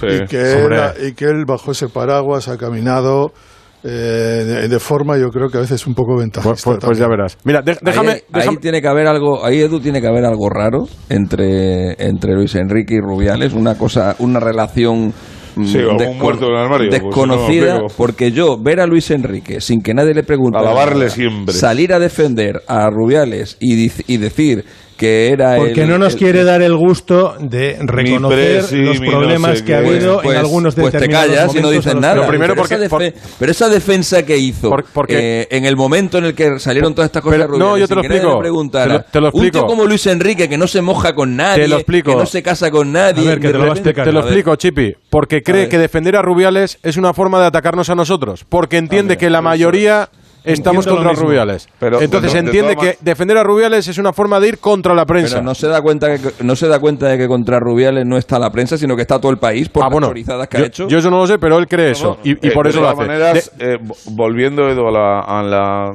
situación, porque esto me imagino que tendrá recorrido y ya hemos visto que ha devuelto la pasta de... Espino le dice que está con Rubiales. No, volviendo a la, a la historia de, de la, la situación de la federación ahora mismo en cuanto a la elección o no elección, o la toma de decisiones o no, de cuando tal, yo alucino con lo que ha contado Fernando antes, o sea, el hecho de que sí, no el viernes, pero no, quedamos el lunes, pero no. No, pues La que el- que el- que- como dice, el mando lo tiene Luis Enrique. Mosqueada, eh, primero que era Marcelino, luego me gusta Roberto pero Martínez, ¿sabes lo que ahora pasa? Que con- considero de la fuente, venga, coño, vale. pues yo ya, creo que como ven el final dicen, ¿para qué vamos a, a- a manchar ya esto? Mira, ya, que se vaya cuando quiera. pero que están Pero- volviendo loco a todo el mundo, Ya, por favor. Por ejemplo, no, no- yo creo que a todos, ¿no os ha sorprendido las declaraciones de Rodri diez minutos después de Eso es increíble. Sí, sí, lo comentamos antes. Sí, sí. Eso Pero- es increíble. Pero es que yo no me creía lo que estaba escuchando. Pues a lo mejor en un, en- en- ¿eh? arranque de sinceridad. En un arranque de sinceridad. Y Rodri lo conoce bien porque, No, porque Rodri se enfrenta. Como la por pegándole largo, De igual, de otro arranque de sinceridad. De sinceridad y de verdad. Claro, porque Rodri se enfrenta cada fin de semana a un Marruecos con el City.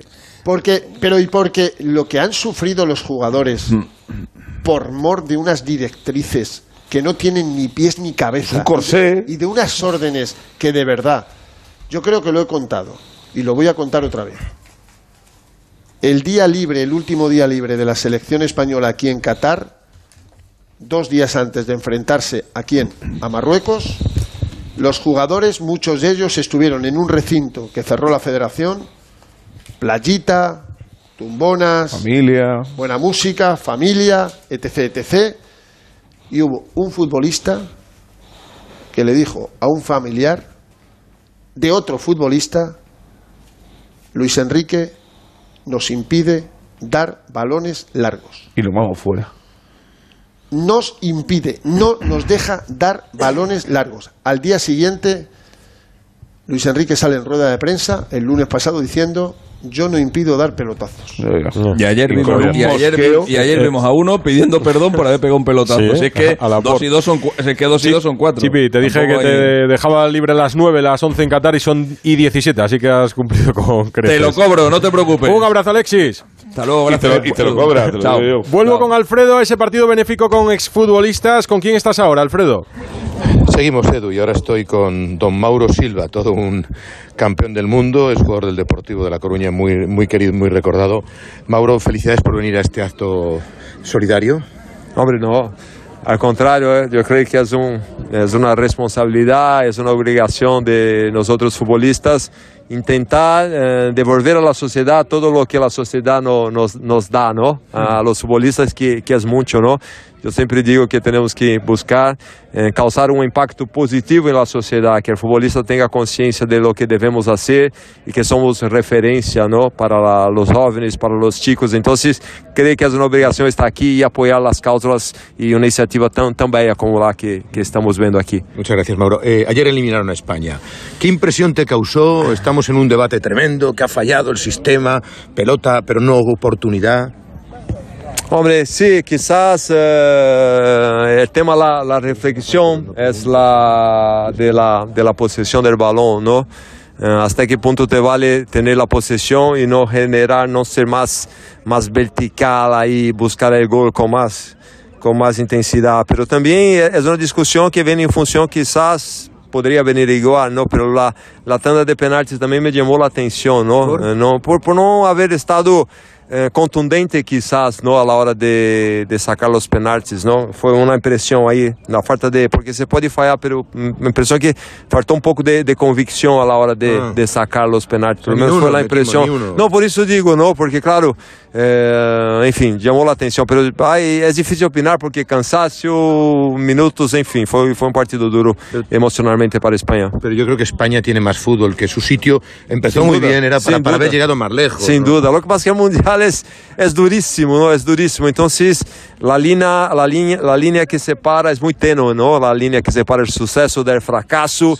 Y hay que estar siempre ahí con esta con esta convicción, con esta fuerza mental para, para seguir. Ya vimos lo que pasó con Alemania, con Bélgica, pero España tiene más fútbol de, de lo que hemos visto ayer, ¿no? Desgraciadamente no tuvo un buen día, no fue capaz de tener la contundencia necesaria, la agresividad necesaria para ganar el partido. Mar- Marruecos a base de, de ilusión, de lucha, complicó mucho el partido eh, con España. Pedri, Busquets, a ti te tienen que gustar estos futbolistas. No, por supuesto, me gusta mucho, pero claro, eh, más que, que gustar y el conjunto es ganar, ¿no? Porque en definitiva, por mucho que me pueda gustar, si los resultados no llegan, siempre se va a encontrar con críticas, que es lo que estamos haciendo o lo que está pasando ahora, ¿no? Son grandes futbolistas, pero hay que demostrar en terreno de juego. Ahí eh, es donde se ponen las cosas como, como son, ¿no? Y una última cuestión. ¿Brasil ha mejorado? ¿Para ti es eh, la gran candidata o ves a Francia, Argentina, ahora ya todo, fíjate Portugal ayer? Hombre, yo creo que Brasil tiene condiciones sin duda de ganar el Mundial, como tiene Argentina, Francia le ve muy bien, muy fuerte Portugal ayer, ¿no? Pero entre tener un equipo bueno que puede ganar y ganar hay una gran distancia, ¿no? Nosotros en el 82 teníamos un equipazo, 2006 otro equipazo, pero estamos en un momento que no se puede equivocar y hay que salir a campo muy centrado, muy mentalizado. Eh, que me gusta de Brasil es que somos sólidos defensivamente y esto para ganar un mundial es importante también porque arriba tenemos mucha fuerza, mucho poderío y yo estas fases y estos partidos, digo por 94, no me gusta encajar goles en cuartos, en semis, yo creo que cuando encaja goles ahí sufre demasiado, ¿no? Entonces, claro, hay que estar muy atento y Brasil tiene una gran, una gran, un gran sector defensivo que es importante para ganar el Mundial. Gracias, Mauro Silva. Nada, un fuerte abrazo. Mauro Silva, el gran eh, pivote de la selección brasileña, que nos ha analizado un poco, pues cómo está España, Edu, y la, la sensación que nos da a todos de que tenía más recorrido, ¿verdad?, para, para seguir a- adelante. Vamos a ver ahora que, cuál es el papel de Brasil y de otros de los candidatos. Pues eh, ganar o intentar ganar el Mundial. Son las 9 y 22. Estamos analizando la eliminación de España, el fin de ciclo de la era Luis Enrique y lo que nos queda de Mundial de Qatar hasta el próximo 18 de diciembre, domingo, cuando se juega la final. En Radio Estadio, Especial Mundial 2022. Con el frío, los huesos me avisan de que voy cumpliendo años. Toma Flexion Articulaciones. Flexion con manganeso contribuye a mantener los huesos en condiciones normales. Flexion Articulaciones, de Pharma OTC. Química y con 70 doctorándote en zooarqueología. ¿Qué te queda por descubrir? Mi propia vida, seguir viviéndola. ¿Tú también quieres hacer cosas increíbles en tu jubilación? Mafre presenta el programa Tu Futuro. La gestión de planes de pensiones que se adapta a ti ahora hasta con un 4% de bonificación por traslado. Consulta condiciones en tu oficina Mafre o en mafre.es. ¡Vigor, gor, gor, gor, gor, gor, gor, gor! Toma Energisil Vigor. Energisil con maca contribuye a estimular el deseo sexual. Recuerda, energía masculina, Energisil Vigor. Es noche de paz y de tranquilidad cuando proteges tu hogar, porque con la alarma de Movistar Prosegur, en caso de incidente, te avisan en menos de 29 segundos. Y también llaman por ti a la policía si fuese necesario. Celebra la Navidad con tu alarma por 34,90 euros al mes durante todo un año. Contrátala hasta el 31 de diciembre. Infórmate en tiendas Movistar o en el 900 200 730. Onda Cero, Madrid. ¿Problemas de humedad? Iberdeco Humedades es la solución. Devolvemos la salud a tu vivienda con nuestros tratamientos antihumedad definitivos, de principio a fin, hasta 30 años de garantía. No lo pospongas más. Solicita ahora un diagnóstico gratuito en iberdecohumedades.es 910 31 10. El principal riesgo del colesterol elevado son las enfermedades cardiovasculares. Ponte en guardia con una dieta saludable, ejercicio físico y Nivecol Forte, con coenzima Q10, levadura de arroz rojo y fitoesteroles vegetales concentrados que con una ingesta diaria de 800 miligramos contribuyen a mantener niveles normales de colesterol sanguíneo. Nivecol Forte, de laboratorios. Mundo Natural. Consulta a tu farmacéutico dietista y en parafarmaciamundonatural.es.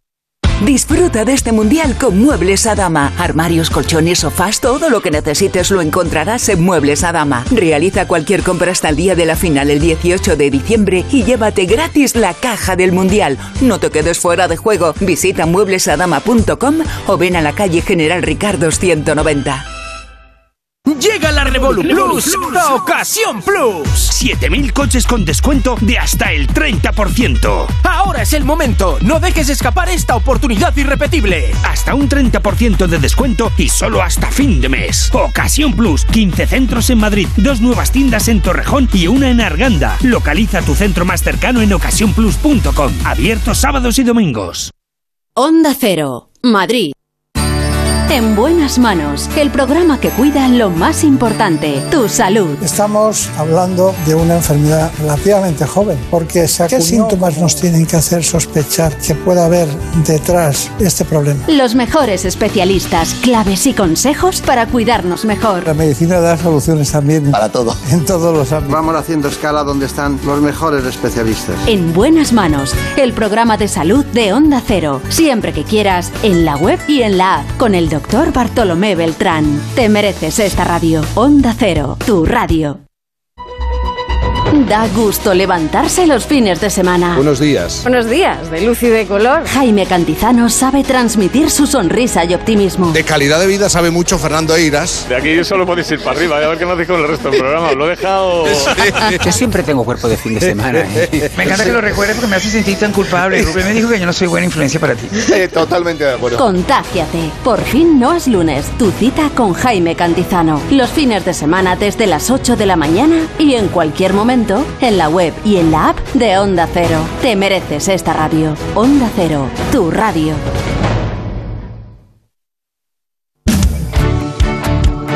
...98.0... Madrid.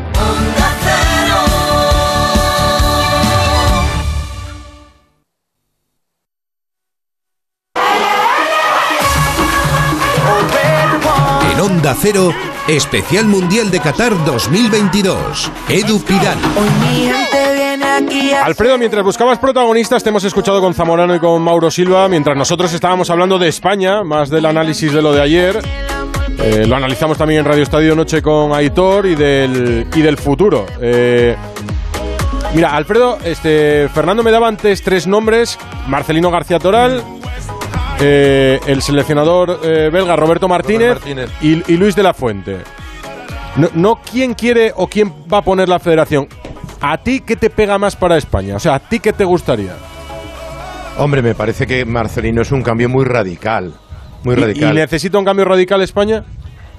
Yo creo que no, yo creo que, mira, ya has escuchado a Zamorano, has escuchado a Mauro Silva, el problema no es el modelo, el problema es ejecutar el modelo, tener un plan B, matices, progresar. Bueno, yo, yo creo que Luis Enrique innovó el, el- el modelo en el Barça cuando tenía unos futbolistas distintos y, y no siguió eh, al hilo el, el ADN Barça. Guardiola fue perfeccionando, lo está perfeccionando en el Manchester City y es más o menos con matices y con variantes ese mismo modelo. Yo creo que, que eso es lo que hace falta, ¿no? Cambiarle, eh, darle un- un- un- una sacudida y, y perfeccionar ese sistema porque los rivales nos conocen y tenemos nosotros que evolucionar. Si ellos dan un paso hacia adelante, nosotros dar otro. ¿No te A mí gusta? lo de- lo- ¿No es Marcelino primera opción de Alfredo Martínez? No, no sería la. Mira que me parece un gran entrenador, pero no para la selección y no para los futbolistas. Claro, también decía Is ayer, es que van a caer 14 o 15 futbolistas, es que habrá jugadores que no vengan, ¿vale? A lo mejor trae otra corte de futbolistas. A ver qué suerte tiene. Sé que es un entrenador muy trabajador, que consigue muy buenos resultados, pero no sé si conseguirá armar una buena selección. ¿Y la de Burgos? No la de Rubiales, la de Burgos, ¿cuál es la primera opción? Para mí, si. No, no, sin información. Estás con nosotros aquí en Ah. tertulia y tal, sin, sin nada. O sea, yo te Yo a pregunto... Roberto Martínez, sin ningún género de duda. Roberto Martínez me parece un seleccionador maravilloso. Se ha metido el, el tortazo, pero creo que lo que ha hecho con Bélgica, meterla tantos años eh, en el ranking, en el eh, puesto número uno del ranking FIFA, lo que hizo en el pasado Tercero. mundial de Rusia, me parece el, el seleccionador idóneo para, para esta selección, porque creo que le puede sacar un rendimiento extraordinario, porque hay presente y hay futuro. Santi. Creo que va a ser poco convencional, pero a mí me gustaría que siguiera Luis Enrique. Y- pero es, vale, bueno, sí, porque te pregunto lo que tú quieres, entonces no, te- no tiene No, nada que ver los condicionantes. Sí, sí, sí, Segurola, Luis Enrique. ¿Y Pereiro? Pues a mí me encantaría eh, que fuera Luis de la Fuente Castillo, pero creo que sí. no, no, lo, lo- tenemos- lo que piensa Pereiro, ahora me das la información. A mí, Pero tú, a mí me Pereiro, encan- me, me encantaría que fuera Luis, pero lo veo muy complicado. ¿Y- Rafa Fernández? Luis. Roberto Martínez. Vale, y ahora voy a la, a- ahora voy a la información. Aquí vais- habéis dicho lo que queréis cada uno. Eh, con la información sobre lo que quiere la federación, los gustos, las conversaciones que ha habido, eh, lo que han esperado o no, lo que han rechazado. La información en Onda Cero, Fernando, es que el mejor colocado ahora mismo es...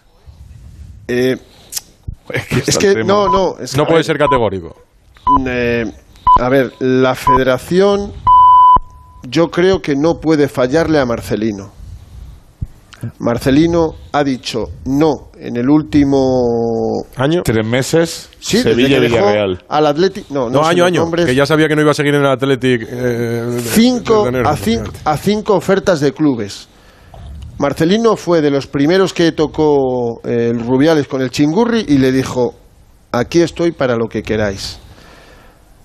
Roberto Martínez, repito, es el que más gusta a Luis Rubiales, que como pasa con Villar, que decidía Villar los seleccionadores, luego los ponía a, a decidir en la junta directiva, ponía el nombre, pero era Villar quien decidía todo lo que decidió, es así, y Santi lo sabe. Eh, pero tienes que pasar por un filtro porque para eso tienes un director deportivo, que es Molina. No sé si Molina a, a Luis Rubiales le, Le frente, le- ¿no? le lleva mucho la contraria. ¿Tú crees? Yo no creo que Yo no, creo- yo no lo creo. Y luego, que hay una posibilidad, pero yo no la veo. No la veo. Y es que haya una interinidad. Y el, y el interino que ha habido siempre en la selección es el sub-21, que además ha conseguido lo que pocos sub-21 han conseguido. Y cómo juega esta selección sub-21. Interinidad hasta después de terminar esta temporada, 22-23, y es después de la UEFA Nation League, es Luis de la Fuente. Luis de la Fuente. No. y, y Luis, y- y Luis de la Fuente, Pereiro, que tú eres quien más lo conoces, la información de lo que piensa la federación, de lo que piensa Luis de la Fuente, Eh, de lo- las posibilidades reales que tiene. Te escuché con Félix Eh, esta mañana, o sea que ya voy lo, sobre... lo- lo mi- lo mismo que. No, no, ya, pero es que antes de que empezáramos este programa también tenemos más información en lo que te ha contado Fernando la entrada. O sea, vamos a ver, lo que sabemos ahora mismo es que la federación están eh, con mucha cautela, eh, que la federación no se han puesto en contacto para Luis de la Fuente para decirle, oye, estate al loro. Es más, Luis Bueno, de la está en casa, tampoco tiene por Está qué- pasando unos días en su tierra, en La Rioja, eh, tranquilo y aislado y preparado. Pero eh, que el tono eh, de la federación a la hora de preguntarle por este tipo de cosas, por reuniones eh, de pasado mañana y por decisiones este fin de semana, es chungo. o como diría Edu García, es chusco. O sea, que no lo de- no, que, que están mosqueados, porque yo creo que primero quieren solucionar, como bien decía Burgos, el adiós de Luis Enrique, y a partir de ahí veremos, pero yo... Pero esto, esto- esto no le pilla a la federación Claro, coño, es que- es literal. No le Sí, pilla. esto no es el adiós de Zidane del Madrid en 2018. Exacto, exacto, que te llega un día y te dice no quiero seguir y en el Madrid hay una... No, estos señores llevan rumiándose 13 meses. No son uno, ni son dos, ni son tres, son 13 meses. La federación ha tenido tiempo y ha movido sus piezas y sus cartas para que cuando Luis Enrique con ellos les diga, chicos, la mano, un placer, encantados, la federación Encontrar a otro, al minuto tuviera, después tuviera, tenga la decisión para decir ¿qué? el que queríamos, el que quiere usted, el que quieres tú, el que quieres quién, Marcelino, llámale, que mañana o esta tarde esté aquí y esto se va, eh, se va a solucionar, os lo digo porque la Federación después de este fiasco, fracaso, decepción o, o- o lo- como lo queráis decir, El camino, el camino. no puede. Esto es esto es una estrategia de clubes. Esto es sí, estrategia de sí. clubes. Tú no puedes dejar eh, que la opinión pública siga pensando eh, que esto ha sido un fracaso y no meter algo de buena noticia. A rey muerto, rey puesto. Hoy no está Luis Enrique, pero va a estar este otro. Y por eso yo no descartaba que en un momento dado en la federación ¿Os acordáis cómo apareció Robert Moreno cuando Sí, sí. la desgraciada noticia de Luis Enrique? Que, Ah. que hasta los últimos 10 minutos no sabíamos que iba a haber la rueda de prensa con Robert Moreno en la ciudad del fútbol de las Rozas. Pues esto lo veo igual. Luis Enrique no continúa como seleccionador nacional. Agradecemos sus servicios. A las 13.30, rueda de prensa de Luis Rubiales y José Francisco Molina. Y vienen de la mano de un seleccionador. Sí, pero sabían, eh, hay una diferencia para mí, eh, Fernando, eh, permíteme, que eh, sabían que si ponían a Robert Moreno eh, No y Luis nada. Enrique quería volver, no, No pasaba no iban a No, tener no, que no hablo de eso, Rafa, que no, que no hablo de los asuntos Vale, vale. paralelos. Digo que Luis Enrique me da la impresión de que no se va a despedir. No va Eso a venir es, aquí. que no, Ah, vale, vale. Yo, yo- yo- estoy seguro. No, pero Ed- Edu, hay una cosa que sí que, te- que, que sí que quiero Ah, decir. pues por cierto, por Si no- cierto, eh, rápido.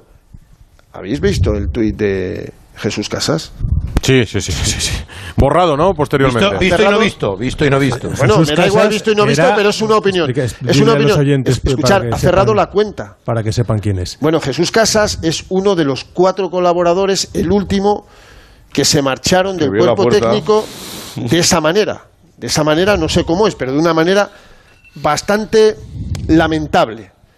Ha puesto Jesús Casas, las personas con las que te rodeas influyen en tus comportamientos. Elige a los que te ayuden a ver lo que tienes que ver, no lo que tú quieres ver. Piensa que el sentido común es el arte de resolver problemas, no de plantearlos. Actual seleccionador de, De Irak. de Irak. Eh, lo ha borrado y a la cuenta ha saltado, por ha los, ha, ha saltado por los aires, No, pero... no- no esperó ni 12 horas Pero, tampoco, Ed- Ed- ¿eh? Edu, que solo, que- que Podía solo haber. digo una cosa, que solo digo una cosa. Todo lo que esta mañana era, para mí, eh, pensar que era imposible que Luis de la Fuente fuera seleccionador, me lo preguntas ahora mismo y te digo que ya no considero que sea imposible. Pero esta mañana sí lo Pues veía. entonces, entonces hay improvisación ahí, porque la, pues la decisión se tendría que haber tomado. Claro, si tú dices que Marcelino. Lo ha dicho Fernando, que, que no la- sabe un poco sí, por sí. dónde le dan el aire Y- ahora, que es y, el tema. Y, y- y si- y si lo de Luis Enrique más o menos tenían claro que podía no seguir, tenía que estar Es un más poco, o menos un plan es B un poco definido. vergonzante todo, ¿eh? vamos a decirlo claro. ¿eh? O sea, en plan de se me va, me voy por la gatera, eh, llego, no lo tengo Yo claro. sí el otro, entiendo- eh, yo no sí va a venir a Madrid, no vienen los jugadores juntos, tal. Me da un poco de perecita todo, ¿eh? También ¿En te la. Federación de Rubiales? La Ya, Federación Sí, de Luis Rubiales. decir. ¿eh? Creo- Nada os puede creo- sorprender. Creo que le preocupan más otras cosas. Es triste, es triste porque estamos hablando de la selección española de fútbol, pero creo que le preocupan más otras cosas que quién va a ser el próximo seleccionador de fútbol al presidente de la federación. Y eso Pues si la leer, selección mal, leer, si la selección va mal, Rafa, si la Sí, sí, selección va pero mal, ya, la ya, pero las va otras, las otras cosas eh, le preocupan a él a título, a título. Sí, personal. Y, y no me Pero, pero, y pero ojo, personal. ojo que un, un, un Creo revés que tiene que selección resolverlo, le preocupa más daño. resolver lo otro que, que esto. Fíjate lo que te digo. y no me extraña. Aunque esto Eh, lo va a tener que resolver. Burgos, te dejo libre. Un abrazo. Otro para todos. Eh, Eh, Marta Martín de Blas, no hemos hablado de la alegría de Marruecos, que ha sido muy celebrada en España. Te ha sido empaparte del triunfo histórico de su selección, que llega a cuartos después de México 86, creo que fue la última vez. Hola Marta. Hola Edu, ¿qué tal? ¿Ya has encontrado alegría en las calles? Pues una, toda la que no había ayer aquí en la redacción la he ¿Sí? visto por las calles de, de Madrid. Hay que tener en cuenta que en España residen un montón de marroquíes, 800.000. Entonces había mucha gente en Madrid hoy, pues eso, con nosotros hemos, estuvimos a ver con caras largas, ayer eh, pues ellos con una sonrisa eh, increíble. Miles de aficionados marroquíes celebraron en las calles españolas, en Canaletas, en Barcelona, le pudimos ver en Almería y muchos también en la Plaza del Sol de Madrid. Salieron con las banderas marroquíes y bueno, eh, les vamos a escuchar ahora, poned bien el oído porque alguno se quedó muy afónico. Y el partido desde casa con mi familia y en cierto modo tenía el corazón partido por las dos partes porque España es un país al que amo mucho y me ha dado tanto. Sabíamos que iban a dar la talla, que iban a pelear hasta el final y así, así lo hicieron. Se nos hizo muy largo el partido, pero teníamos fe y sabíamos que a lo que queríamos jugar. Eh, luego, en la tanda de penaltis fue de infarto. Sabíamos que España tenía buenos lanzadores, pero confiábamos plenamente en que nuestro portero Bono iba a hacer el partido de su vida, la tanda de penaltis de su vida, y así fue. eh, efecto de lo que pasó ayer con Marruecos, en plan, eh, cuando ganó, o sea, de verdad, mi voz se fue, plan, salir, lo disfruté, te lo juro, como, no sé, es que te juro, no tengo palabras como explicarlo. Nunca nadie olvidará, ni los más jóvenes ni los más ancianos. Y esto se vive una vez en la vida. Como marroquí confío plenamente en nuestra selección. No éramos favoritos ante España y ahí estamos. Y la verdad que se merecen lo mejor, estoy súper contenta, nos han hecho súper contentos. Como dice nuestro seleccionador, todo empieza con un sueño. Si nunca sueñas que vas a llegar a lo alto, nunca llegarás. Pues así estaban de felices, de confiados también.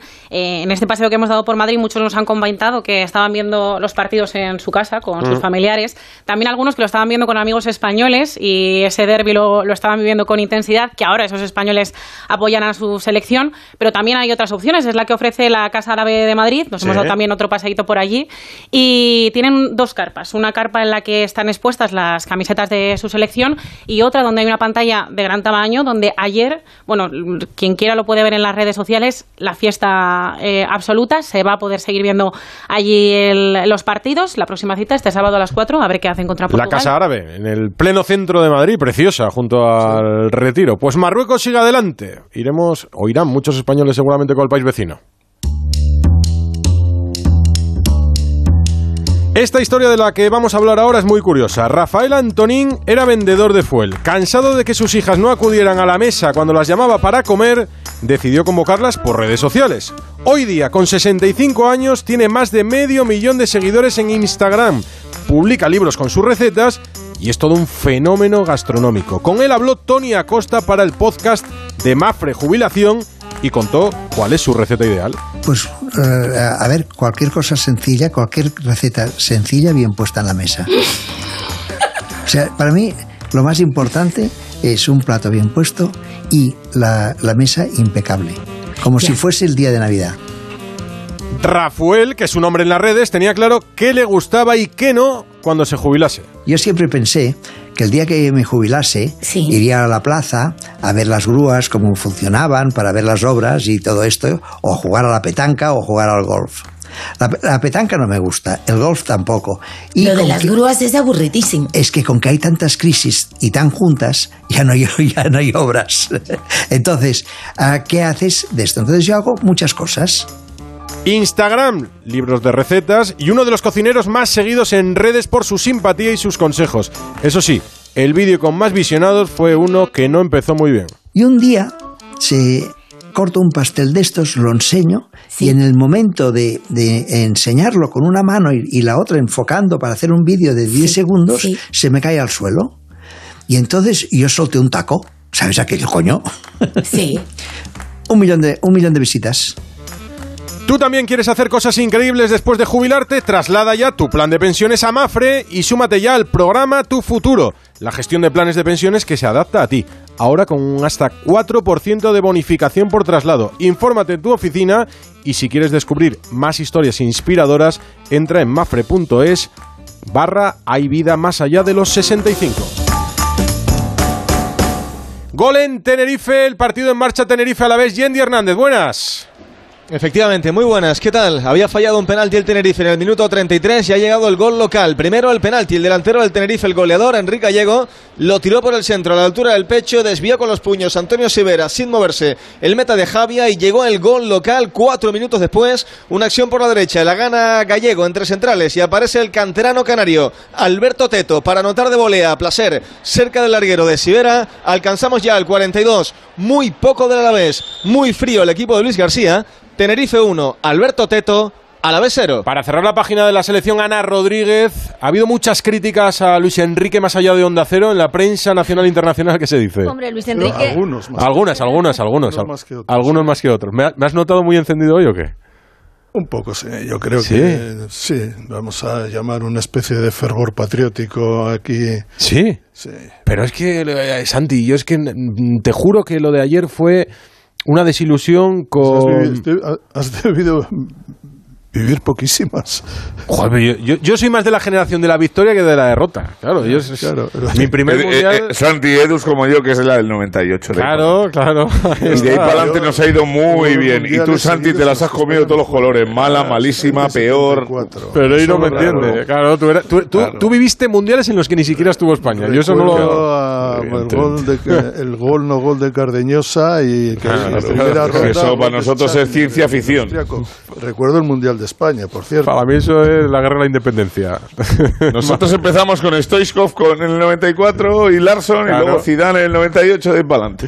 Ana, ¿qué dicen por ahí? Sí, bueno, eh, críticas en la prensa nacional, que además el, el foco de la crítica es Luis Enrique, y alguna que otra sorna No o ser. burla, e incluso en, en la prensa extranjera, la- en la prensa nacional hemos leído frases como eh, pases inútiles, el juego de los mil pases, no sabemos qué hacer con la pelota, porque hablan de un dominio inerte, estéril de la selección española, y como decía, algo de sorna o de burla en la prensa extranjera, por ejemplo, Le Parisien sacaba unas palabras de Luis Enrique en algunas de las ruedas de prensa anteriores en las que hablaba de que pedía a sus jugadores que llegasen al Mundial con al menos mil lanzamientos de penalti lanzados en los entrenamientos en sus respectivos clubes. Y hablaba de que España había llegado con más de mil lanzamientos de penalti en- eh, entrenados para llegar a esta tanda No de hay, penalti no hay- ridícula. no hay manera de entrenar un penalti de, de- Lo dijo Claro, Luis Enrique, lo dijeron Es imposible, no se puede entrenar. Por supuesto. Porque no hay ninguna condición que se pueda comparar con esa.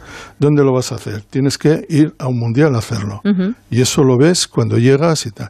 España fue eliminada de Corea por penaltis. Fue eliminada em, en, En Inglaterra en 96... no, no, estoy hablando de la Copa del Mundo en, Ah. el, die- en el 18, en Mm, Rusia, por, por penaltis. Y esta vez por penaltis. Curiosamente, algo- la llave de España fue en la Eurocopa, cuando le ganó a Italia en 2004 en la tanda de penaltis, y ahí se dio el salto que finu- finalmente permitió. Pero en los mundiales España, con todos los lanzadores que habremos tenido buenísimos, pues no lo ha conseguido, tiene ahí un problema. Pero que no se puede entrenar, eso ya te lo digo yo.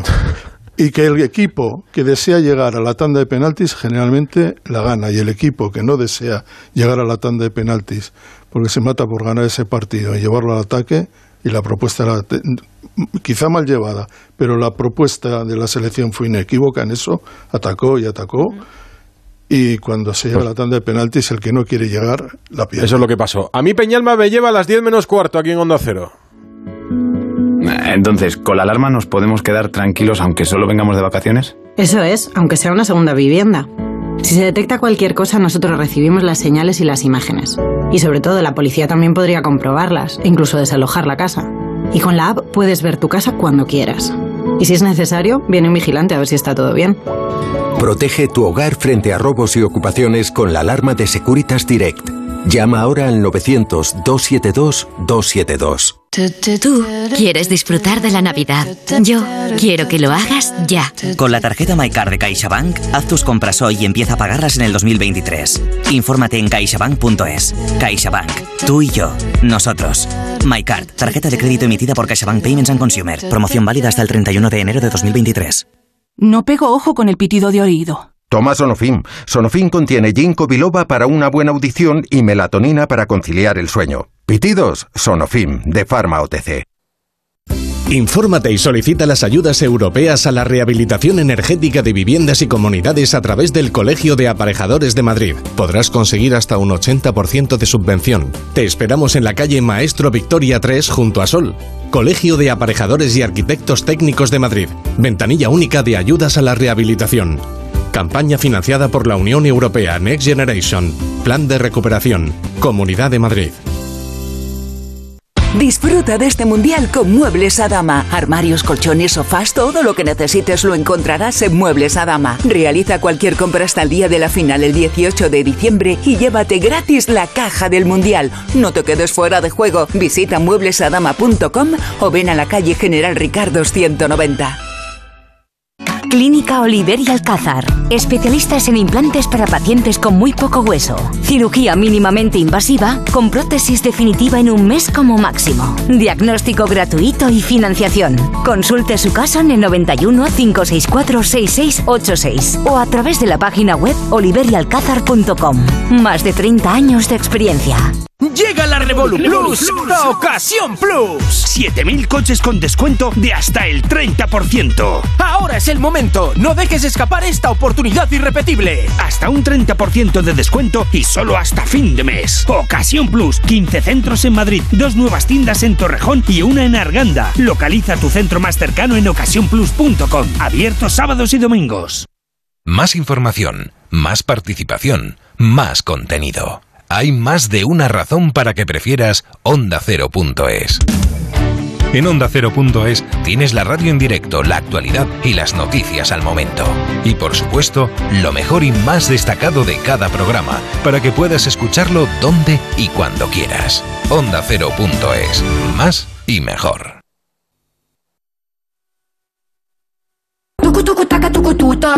En Onda Cero, Especial Mundial de Qatar 2022. Edu Pidal. Y con Alfredo Martínez, con Pereiro, con Rafa Fernández, Santi Segurola. Hablamos estos días. Hablaremos. Me ha gustado mucho la contrarréplica que me has dado, la réplica que me has dado hoy Ah, a la selección. Me tienes, me tienes que poner a veces en mi sitio para que no. Me querías picar y no lo has conseguido. Un abrazo, Segurola. Alejandro Romero está en Qatar. Hola, Romero, buenas. Hola, Pidal. Sé que ayer estuviste muy pendiente de Portugal, que te habrá enamorado, pero te habrá enfadado lo de España o no. Bueno, es que yo soy un poco también como Santi, no, no- no tan mayor, pero casi, ¿no? Yo ya lloré con España ya en el 78, cuando el botellazo a Juanito y cuando Yugoslavia siempre nos ganaba, que el botellazo en Belgrado, que nos dejó fuera del Mundial del 78 en Argentina. Entonces, bueno, después de pasar tantas, pues curadito lo de ya. ayer fue una más, ¿no? O sea, es que si nos, si nos ponemos a analizar... eh, España ha mantenido el nivel de, los últimos mundiales, ¿no? Desde Sudáfrica ha sido incapaz de superar los octavos y dentro del descalzaperros que ha sido todo el mundial y que ha sido el, partido de ayer con todos sus, sus- defectos, hombre, yo a, a- Luis Enrique lo que le, lo que le acuso fundamentalmente es de- del, esnovismo que, que ha tenido desde el principio en este en este mundial. ¿no? Primero empezó con los colores, eh, porque yo lo valgo sin más, luego que ese envoltorio paternalista con, con los jugadores, que casi casi era una guardería, eh, sus innovaciones en los medios con, con el Twitch, es decir, como que estaba más pendiente de todo, ha descuidado el fútbol y se ha, eh, se ha estancado en, en- en el juego por, por, por, por el entorno, ¿no? Y todo eso al final se ha traducido en, en el resultado de la selección que, ha- que ha sido pues pues un poco primaveras en, en un partido como el de ayer donde tendría que haberlo superado sobradamente no luego ya si empiezas a analizar la alineación y, y que si tú ves que, que- que al final te la juegas con Ansu Fati con Valde con Nico Williams sin un 9 como como Morata que era el que más había marcado tres goles eh, lo sacan el 63 que luego quita a Williams para eh, para poner a Pablo Sarabia para que tire los penaltis no sé, si todo te lo cuenta antes del partido dice, bueno, es, es un delirio, no puede ser. Pero bueno, pues, pues fue, ¿no? Y el bloqueo de Japón pues se prolongó ayer y, y Luis Enrique yo creo que ha estado un poco en, más pendiente de todo que, que de lo real, ¿no? Y ayer un poco fue la imagen de la derrota a lo largo de la tanda de penaltis en contraposición con la, con la piña marroquí, ¿no? El sentado ahí en el banquillo con la mirada perdida. Y probablemente pues nuestro fútbol nacional sea esto, no de para más ahora mismo, pero sí por lo menos para dar otra imagen. Pues qué honor, que me, me acaba de llegar a, a- a- a mi teléfono una foto de Gaby Ruiz con el micrófono de Onda Cero. Si lo sé, te- le tengo ahí. Gaby, muy buenas. ¿Qué tal, Edu? ¿Cómo estás? Muy, buenas. bien, muy bien. Oye, tú esto de Luis Enrique ¿Lo ves ya desde la acera de enfrente o lo sientes ya, quiero decir, aquí eres comentarista de Onda Cero, pero después de trabajar en clubes, ¿entiendes un poco más a un entrenador eh, que utiliza así las ruedas de prensa o, lo- los mensajes o, no? Sí, en general, eh, eh, cuando pasas a los clubes entiendes un montón de cosas, o por lo menos digamos que em- empatizas, empatizas más con un montón de cosas, porque, porque cuando estás dentro y tienes toda la información de todas las cosas que pasan, sabes que, que muchas veces desde fuera la opinión no está basada en la información de, de verdad de lo que está pasando. En eso también, pues muchas veces son las propias federaciones o los clubes los que no dan esa información, por lo tanto es imposible de conseguir. Pero sí, yo, yo creo que, que Luis Enrique ha llevado las, las ruedas de prensa a un... Yo creo que se la- las ha llevado a, a- le ha dado unos matices que yo creo que no eran necesarios. Realmente yo no creo que hubiera presión sobre la selección en este mundial, al revés. Creo que ha llegado antes de empezar, yo creo que todo iba bien. Después de empezar, todavía mejor con aquella goleada. Y, y sí que te reconozco que me sorprendió ver que Luis Enrique, a partir de ahí, eh, llevaba un poco las ruedas de prensa a ese terreno un poco más eh, pantanoso, ¿no? Porque creo que una de las obligaciones de un entrenador no es acaparar la presión hacia él para liberar a los jugadores. Mm. Creo que es poner siempre el paraguas hacia abajo, también con él debajo, No el paraguas hacia arriba. Es decir, quitar presión en general. Y cuanta más naturalidad muestres tú en una rueda de prensa, eh, la, la- la presión eh, cae como el agua en, en el paraguas hacia abajo.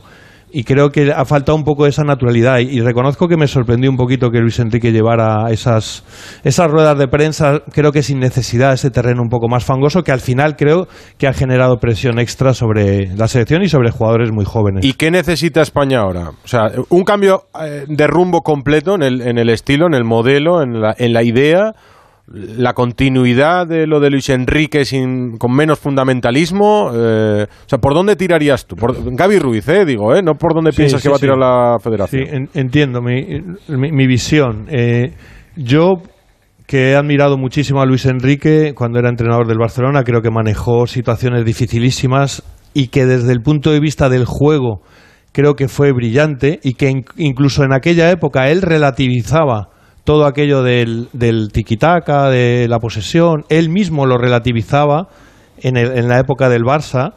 Yo, aquel Luis Enrique, eh, le daría la continuidad. A un Luis Enrique que manejara transiciones, que manejara eh, juego por las bandas, que manejara matices al estilo que creo que no debe ser cambiado de ninguna manera. El estilo es una cosa y hacer solo una cosa en el campo es otra muy distinta. Y creo que lo, el, el- el- pecado nuestro ha sido que solo hemos hecho una cosa en el campo. El estilo creo que puede tener mil matices, mil, mil formas de tener un plan B, y eso es lo que creo que nos ha faltado. Si a mí me das a Luis Enrique aquel, yo creo que mucho más, mu- mucho más abierto a, a- a otras cosas, yo le daría la continuidad. Para seguir haciendo lo que estamos haciendo, cambiaría. Pero Gaby, has hecho, has hecho mucho la comparativa con el Manchester City, pues porque yo creo que Rodrigo viene, ve esto y dice, coño, lo mío es esto, pero mejorado. Yo creo que nosotros no tenemos jugadores para hacer eso. Ni extremos ni delanteros para ello. Yo creo y, que- y menos aún con Haaland ahora en el City. ¿sabes? Fíjate, yo creo que sí tenemos y creo que hemos jugado partidos brillantes en el, en el trayecto de Luis Enrique, pero brillantes no solo el de Costa Rica, me refiero en Eurocopas, Antes. me refiero en Nations League. Creo que hemos jugado partidos brillantes y también ha estado Gaby con 17 años o con 18. Eh, yo creo que ahora mismo sí que tenemos una negatividad que es absolutamente inevitable. Y ahora mismo esa negatividad nos, no- creo que nos, nos impide ver que, que sí que hay, para mí, no, no la generación como la que tuvimos. Esa es irrepetible, igual que es irrepetible para Es que eso Bélgica, no la de Hazard, de Bruyne, todos estos son irrepetibles en Bélgica, como las generaciones que marcan una época normalmente tardan en volver y a, a veces hasta décadas. Yo creo que sí tenemos para hacer eso, pero obligatoriamente necesitamos manejar otras cosas, porque, porque muchas veces eh, un equipo que no tiene casi nada como Japón y un equipo que tiene cosas pero que tampoco es nada del otro mundo como Marruecos, simplemente con buena organización defensiva nos han neutralizado de una forma, a mí yo diría que sorprendente. Tú, Alfredo, que eres quien mejor conoce aquí a Luis Enrique, ¿reconoces a, a Luis Enrique que tú conocías o, o ha cambiado en algo? lo que ha pasado Hombre, en Qatar. este en, en este torneo, cuando él se abrió al streaming, se mostró como es de verdad.